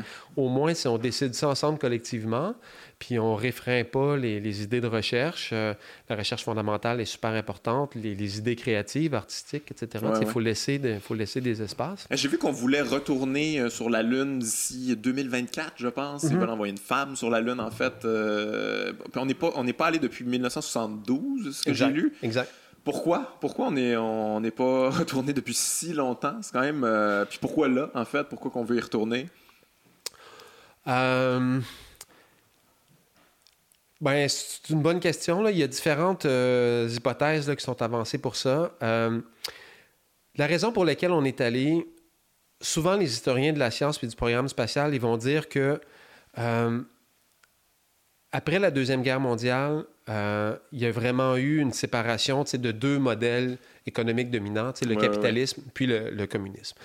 Puis ça a donné lieu à la guerre froide. Puis euh, John Kennedy, John F. Kennedy, cherchait un moyen de montrer pas nécessairement la supériorité technologique ou économique du capitalisme, mais montrer la performance de l'idéologie. Puis lui, il n'était pas nécessairement fervent de l'exploration spatiale, mais euh, certains de ses conseillers lui ont suggéré que si il, lançait une course à la Lune, euh, il allait pouvoir montrer la suprématie du, du capitalisme. Ouais, puis ça frappe l'imaginaire aussi. Ça là, frappe l'imaginaire. Fait que c'était dans un contexte de guerre froide, c'était dans un contexte de planter les Russes, mais pas violemment, mais Ouais, dans... ouais. Euh, Puis bon, c'est un peu paradoxal parce que on sait que euh, les Américains sont allés sur la Lune, non seulement en premier, mais que les Russes sont jamais allés. Mais de la manière qu'ils ont réussi à aller à la Lune, c'est comment C'est pas par le libre marché, puis la compétition, puis le capitalisme. C'est avec le gouvernement super fort qui a injecté Ouais, ouais. des capitaux, qui a Ben dit aux industries OK, on fait ça, vous travaillez toutes là-dessus. des compagnies travaillaient sur un module d'atterrissage, d'autres sur un moteur, d'autres. Ça, c'était tout géré par la NASA, qui est un organisme Ouais. fédéral. Dans- donc, dans le fond, ils ont appliqué le modèle communiste pour réussir à battre C'est les. très euh, drôle, jamais vu de même. Parce que c'est pas. Très euh, socialiste, ouais, pas le- comme, voici ça. de l'argent. Exact. C'est pas. Dans certains cas, c'était le. Ils, ils avaient quand même des, des soumissions puis tout ça, puis ils prenaient les, Ouais, les ouais, moins chers pour faire un moteur en particulier, mais le design du moteur souvent venait de l'État. Donc c'est pas. Je l'ai dit un peu pour te faire réagir, c'est pas noir et blanc, mais c'est pas du capitalisme sauvage, en tout cas, qui Ouais, nous a permis ouais. d'aller sur la Lune. Puis ça, il y a de quoi réfléchir Ouais, là-dedans. Parce que ça montre que si tu veux faire des choses qui sont plus grandes que toi, que ce soit pour planter les Russes ou non, c'est pas juste le libre marché qui va te permettre d'y arriver. En tout cas, toujours est-il que c'était ça, mais une fois qu'ils ont gagné, euh, c'était plus trop utile d'y aller. Il y avait, c'était une manière de dépenser de l'argent plutôt qu'en faire. Euh, aussi, c'est la guerre du Vietnam. Les gens comprenaient plus trop pourquoi ils allaient en guerre, avaient plus trop confiance en leur gouvernement. Le même gouvernement qui emmenait les, les, euh, les astronautes dans l'espace. Ouais. Kennedy qui se fait assassiner, donc ça, ça va mal. Euh, remplacé par euh, Nixon qui se fait destituer après, ou en tout cas Oui. qui démissionne à cause d'un scandale. Fait que, tu sais, c'est quand même incroyable. C'est le pays qui est allé sur la Lune, mais le président qui a lancé ça se fait assassiner, se fait remplacer par quelqu'un qui est obligé de démissionner à cause... de- En tout cas, tu sais, fait que ça, C'est un fouillis à c'est l'époque. un ouais. fouillis, c'est ça. Fait que idéologiquement, ça mène à du monde qui ont, qui ont jamais cru qu'on était allé. Ça mène à une espèce de, de, de- On se déchante, on se déillusionne, etc., etc. Fait que ça, ça a probablement euh, contribué énormément à- au fait qu'on n'y aille plus, parce que c'est une dépense. C'est Oh, pas un intrant. c'est- C'est- Au mieux, c'est un investissement qui va donner de l'argent plus tard, mais c'est Ouais. clairement une dépense euh, pour le moment. Puis pourquoi ça revient maintenant? Mais c'est parce que euh, je pense que notre génération, à toi puis moi, euh, on a plein notre casse là, de, d'avoir euh, rien à faire puis pas, pas rien de plus grand que nous, Ouais, etc. Puis euh, euh, de retourner dans l'espace, ça, fait, ça nous tente. Puis aussi, une autre guerre froide qui s'en vient. Euh, c'est les Chinois. On n'en parle pas beaucoup, mais euh, on veut-tu que ce soit les Chinois tout seuls qui aillent avant euh, sur, sur la Lune? Moi, ça me dérange absolument pas, ça me ferait plaisir pour eux. Mais mm-hmm. je pense que le, le, commun des ours ici, dans l'Occident, veut, veut pas ça. je me souviens, je, suis allé quelques fois en Chine, puis à un moment donné, c'était, je pense que c'était en 2011, donc huit ans je prends, je me souviens plus si c'était un train ou un avion. Puis tu sais, des fois sur le, sur le, fauteuil, il y a comme un, tissu là, pour, pour, protéger le fauteuil de nos cheveux. Puis là, il y avait une, c'était, euh, c'était Tao, je pense, la compagnie de bière, puis il disait Proud sponsor of the Chinese Lunar Program. C'est what? Ah, ouais. Tu sais, il y a une, une, compagnie de bière qui finance euh, le programme lunaire, puis c'est dans un avion mainstream, tu sais, proud sponsor of the lunar program, tu sais. Euh, Aujourd'hui, au 21e siècle, en Amérique du Nord, tu n'es pas proud sponsor d'une affaire technologique comme ça qui sert à rien, entre guillemets, pour... Euh, c'est comme fini. Mais les Chinois, eux, ils sont ah là-dedans à fond. Fait que... Euh, OK, fait que c'est sûrement une, question de timing. Il y a une question de timing encore. Moi, personnellement, je trouve que c'est pour euh, le, la diversité, la pluralité. Moi, j'aime ça en tant qu'espèce euh, regarder un sprinter faire le 100 mètres en moins de 10 secondes, je trouve ça beau. Je, euh, mais moi, je n'irai pas m'entraîner à faire du sprint demain matin. je trouve ça beau qu'un représentant de mon espèce euh, ou une représentante puisse aller sur une autre planète. Je trouve ça beau de voir l'entraînement des astronautes. J'aime ça, des gens qui se sont dévoués comme ça. Je, trouve ça stimulant, euh, etc. Ne serait-ce que pour euh, fermer le débat de conspiration de On n'a jamais été sa Lune, devant des belles images HD. Voici, on est là. hey, je ne veux pas te retenir trop longtemps. Ça, fait déjà un bout qu'on jase, mais je m'en voudrais de te laisser aller sans aborder un sujet comme relativement farfelu, mais moi j'ai beaucoup de gens dans mon entourage là, qui, qui, qui, en fait, qui veulent y croire, les extraterrestres. Ouais, toi, quelle est ta position là-dessus? Es-tu quelqu'un qui est ouvert là-dessus? Parce qu'il y, a eu beaucoup d'observations de, de, d'ovnis récemment. Il y a même le chanteur de Blink-182, le groupe euh, punk, qui a, sorti des images dans un documentaire. Puis la NASA a dit effectivement, c'est un ovni. On ne peut, peut pas dire c'est quoi, mais on peut, on peut dire qu'on peut pas l'identifier. Il y, a, il y a une autre histoire récemment, je me rappelle plus exactement c'était quoi, mais toi, c'est quoi ta position par rapport à ça? C'est quelque chose qui t'intéresse, en fait? Ah oui.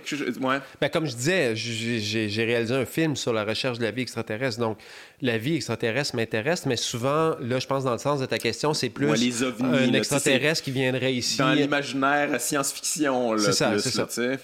Donc, ça... Euh, Bon, évidemment, comme ça fait plus de 20 ans que je travaille avec le public, là, moi, j'en ai vu, mm-hmm. j'en ai entendu de toutes les histoires, puis ma, position là-dessus est, est, complexe.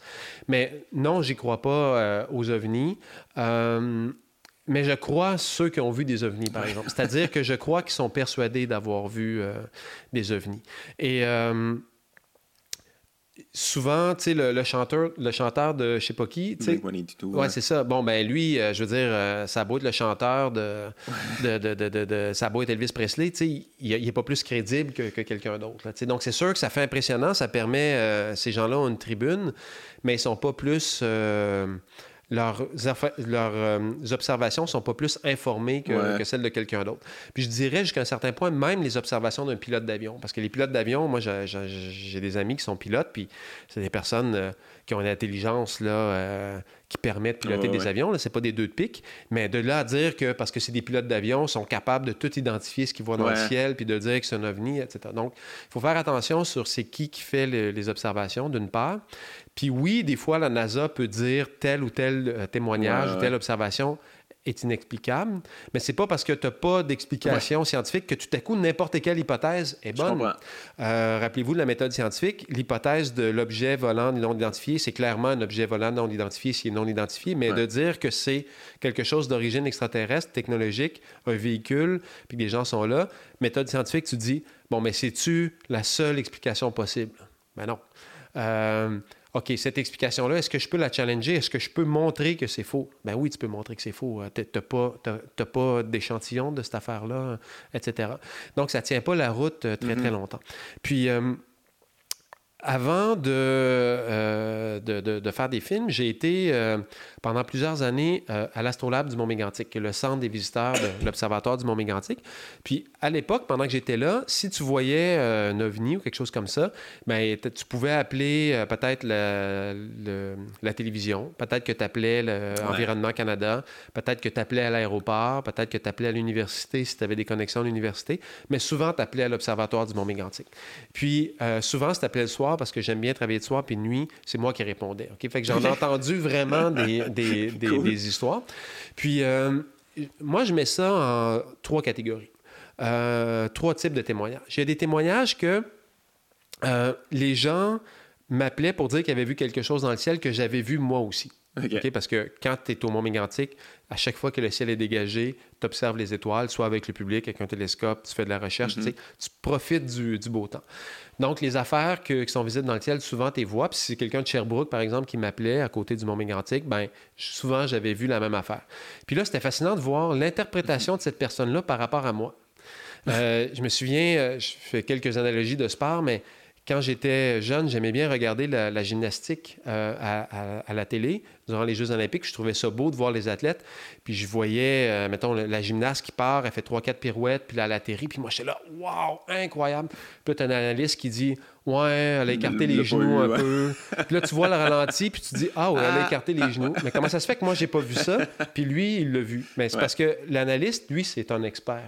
Il, a, vu. des affaires, puis il en a vu d'autres, puis c'est pas la Puis lui, il se fait pas impressionner parce que mm-hmm. la gymnaste est cute ou quoi que ce soit, ou que la manière qu'elle courait, c'était beau. Ça, ça, ça, va pas marcher pour lui ou pour elle. Bon, mais même affaire pour moi, quand je vois des affaires dans le ciel, je sais que c'est un projecteur de lumière qui est dirigé vers le haut, c'est une voiture qui est dans une pente qui éclaire par en haut, c'est un étage de fusée c'est un ballon sonde, c'est, mm-hmm. c'est un météore, c'est une étoile filante, etc. Donc, cette catégorie-là, super facile à, démentir. La personne, elle a vraiment vu quelque chose, mais tu es capable de l'identifier. Deuxième catégorie, là, je ne l'ai pas vu, donc je ne peux pas affirmer que ce que la personne a vu, c'est un météore, par exemple, mais avec le témoignage suffisamment précis ou avec les erreurs habituelles, je peux savoir que c'est telle ou telle ou telle affaire. Donc ça, ça revient un peu au même. Dans, ma, dans mon cas, c'est les clear cut cases. Mais je dois admettre qu'il y a eu des troisièmes... Euh, témoignages, la personne qui m'appelle, puis là, je n'invente pas ça.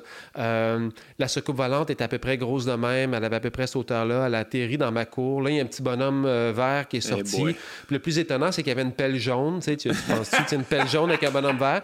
Puis là, il est parti avec un bout de ma pelouse, puis il a décollé, puis si tu veux, je peux te montrer le trou dans ma pelouse. Yes, OK. Bon, ben, on vous envoie, euh, le... vous envoie une ambulance, des médicaments, quelque chose. C'est ça. Fait que ça, c'est ni catégorie 1 ni catégorie 2, c'est carité 3. Bon, là. Euh, c'est embêtant, là, de, si cette personne-là est saine, puis elle a une vidéo de ça, puis euh, elle a plusieurs vidéos, puis que tu es sûr que ça n'a pas pu être truqué, puis etc., etc., Là, j'avoue, à un moment donné, tu as beau dire euh, ça serait étonnant que des extraterrestres viennent jusqu'ici. Euh, là, tu n'as pas le choix de dire que c'est vrai, mais malheureusement, la personne, elle l'a pas, la vidéo, puis le trou dans sa pelouse. Je veux dire, euh, moi, j'ai des moufettes chez nous, puis j'ai plein de trous dans ma pelouse, là. Puis, tu sais, fait que. ouais, non, je comprends, je comprends ce que tu veux dire. Mais... Fait que, mais, fait que moi, j'y crois pas. Ben, j'y crois pas. C'est pas que c'est impossible, mais je, je, je, pense que la grande majorité de ces témoignages-là sont, sont faux euh, sont, sont pas nécessairement malveillants, mais mm-hmm. je pense que les gens vont. Euh, tu sais, combien de fois t'as entendu euh, j'ai vu la Lune, c'était écœurant, est en train de se lever, la Lune était grosse de même. C'est des Français qui nous écoutent. L'écœurant, ça veut dire c'était beau euh, pour nous ici au Québec. C'était superbe, la Lune était grosse comme ça. Ben, la prochaine fois que tu vois que la Lune est grosse comme ça, ben, prends ton bras, déplie ton coude, puis mesure la Lune. Tu vas voir, elle est plus petite que ton petit doigt. Fait que là, si tu penses que la Lune est grosse comme ça, c'est parce que tu vois la Lune à côté de la tête d'un sapin, par exemple, qui lui est gros comme ça. Fait que là, si la Lune se déplace, toi, tu la, vitesse à laquelle elle se déplace, ou si tu vois un objet dans le ciel qui est gros comme ça, puis tu le vois se déplacer, mais ben déjà, il n'est pas gros comme ça. il est gros comme ça. Fait que la vitesse à laquelle tu penses qu'il est, tu n'as aucune idée de sa vitesse en réalité, parce que mm-hmm. tu ne sais pas s'il est à 100 pieds ou à 100 km. Fait que tu peux penser qu'il va à des vitesses supersoniques avec des accélérations infinies, mais en réalité, c'est une mouche à feu que tu vois. Puis elle n'a pas accéléré tant que ça. Elle a juste déplacé. Fait que.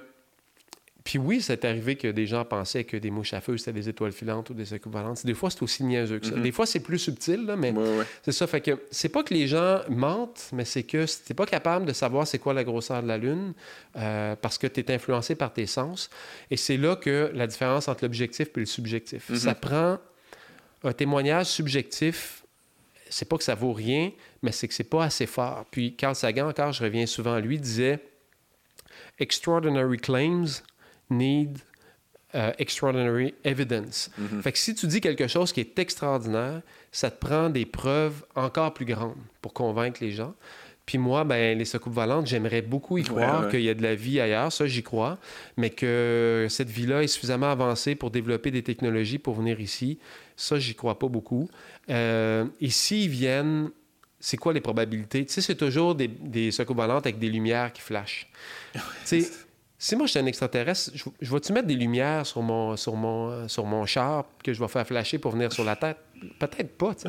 Ouais. Puis peut-être que mon vaisseau spatial, il va être tellement gros que je le verrai pas. Peut-être qu'il va être tellement petit que je le Ouais. verrai pas. Comment ça se fait que tout à coup, la soucoupe volante, elle a la même grosseur qu'un avion, elle a des feux de ouais, c'est tout signalisation? très humain. euh, C'est ça, c'est très. euh, on patch, euh, on patch nos affaires. Cela dit, ça ne veut pas dire qu'il y a des, des feux de signalisation sur une soucoupe volante. Mais.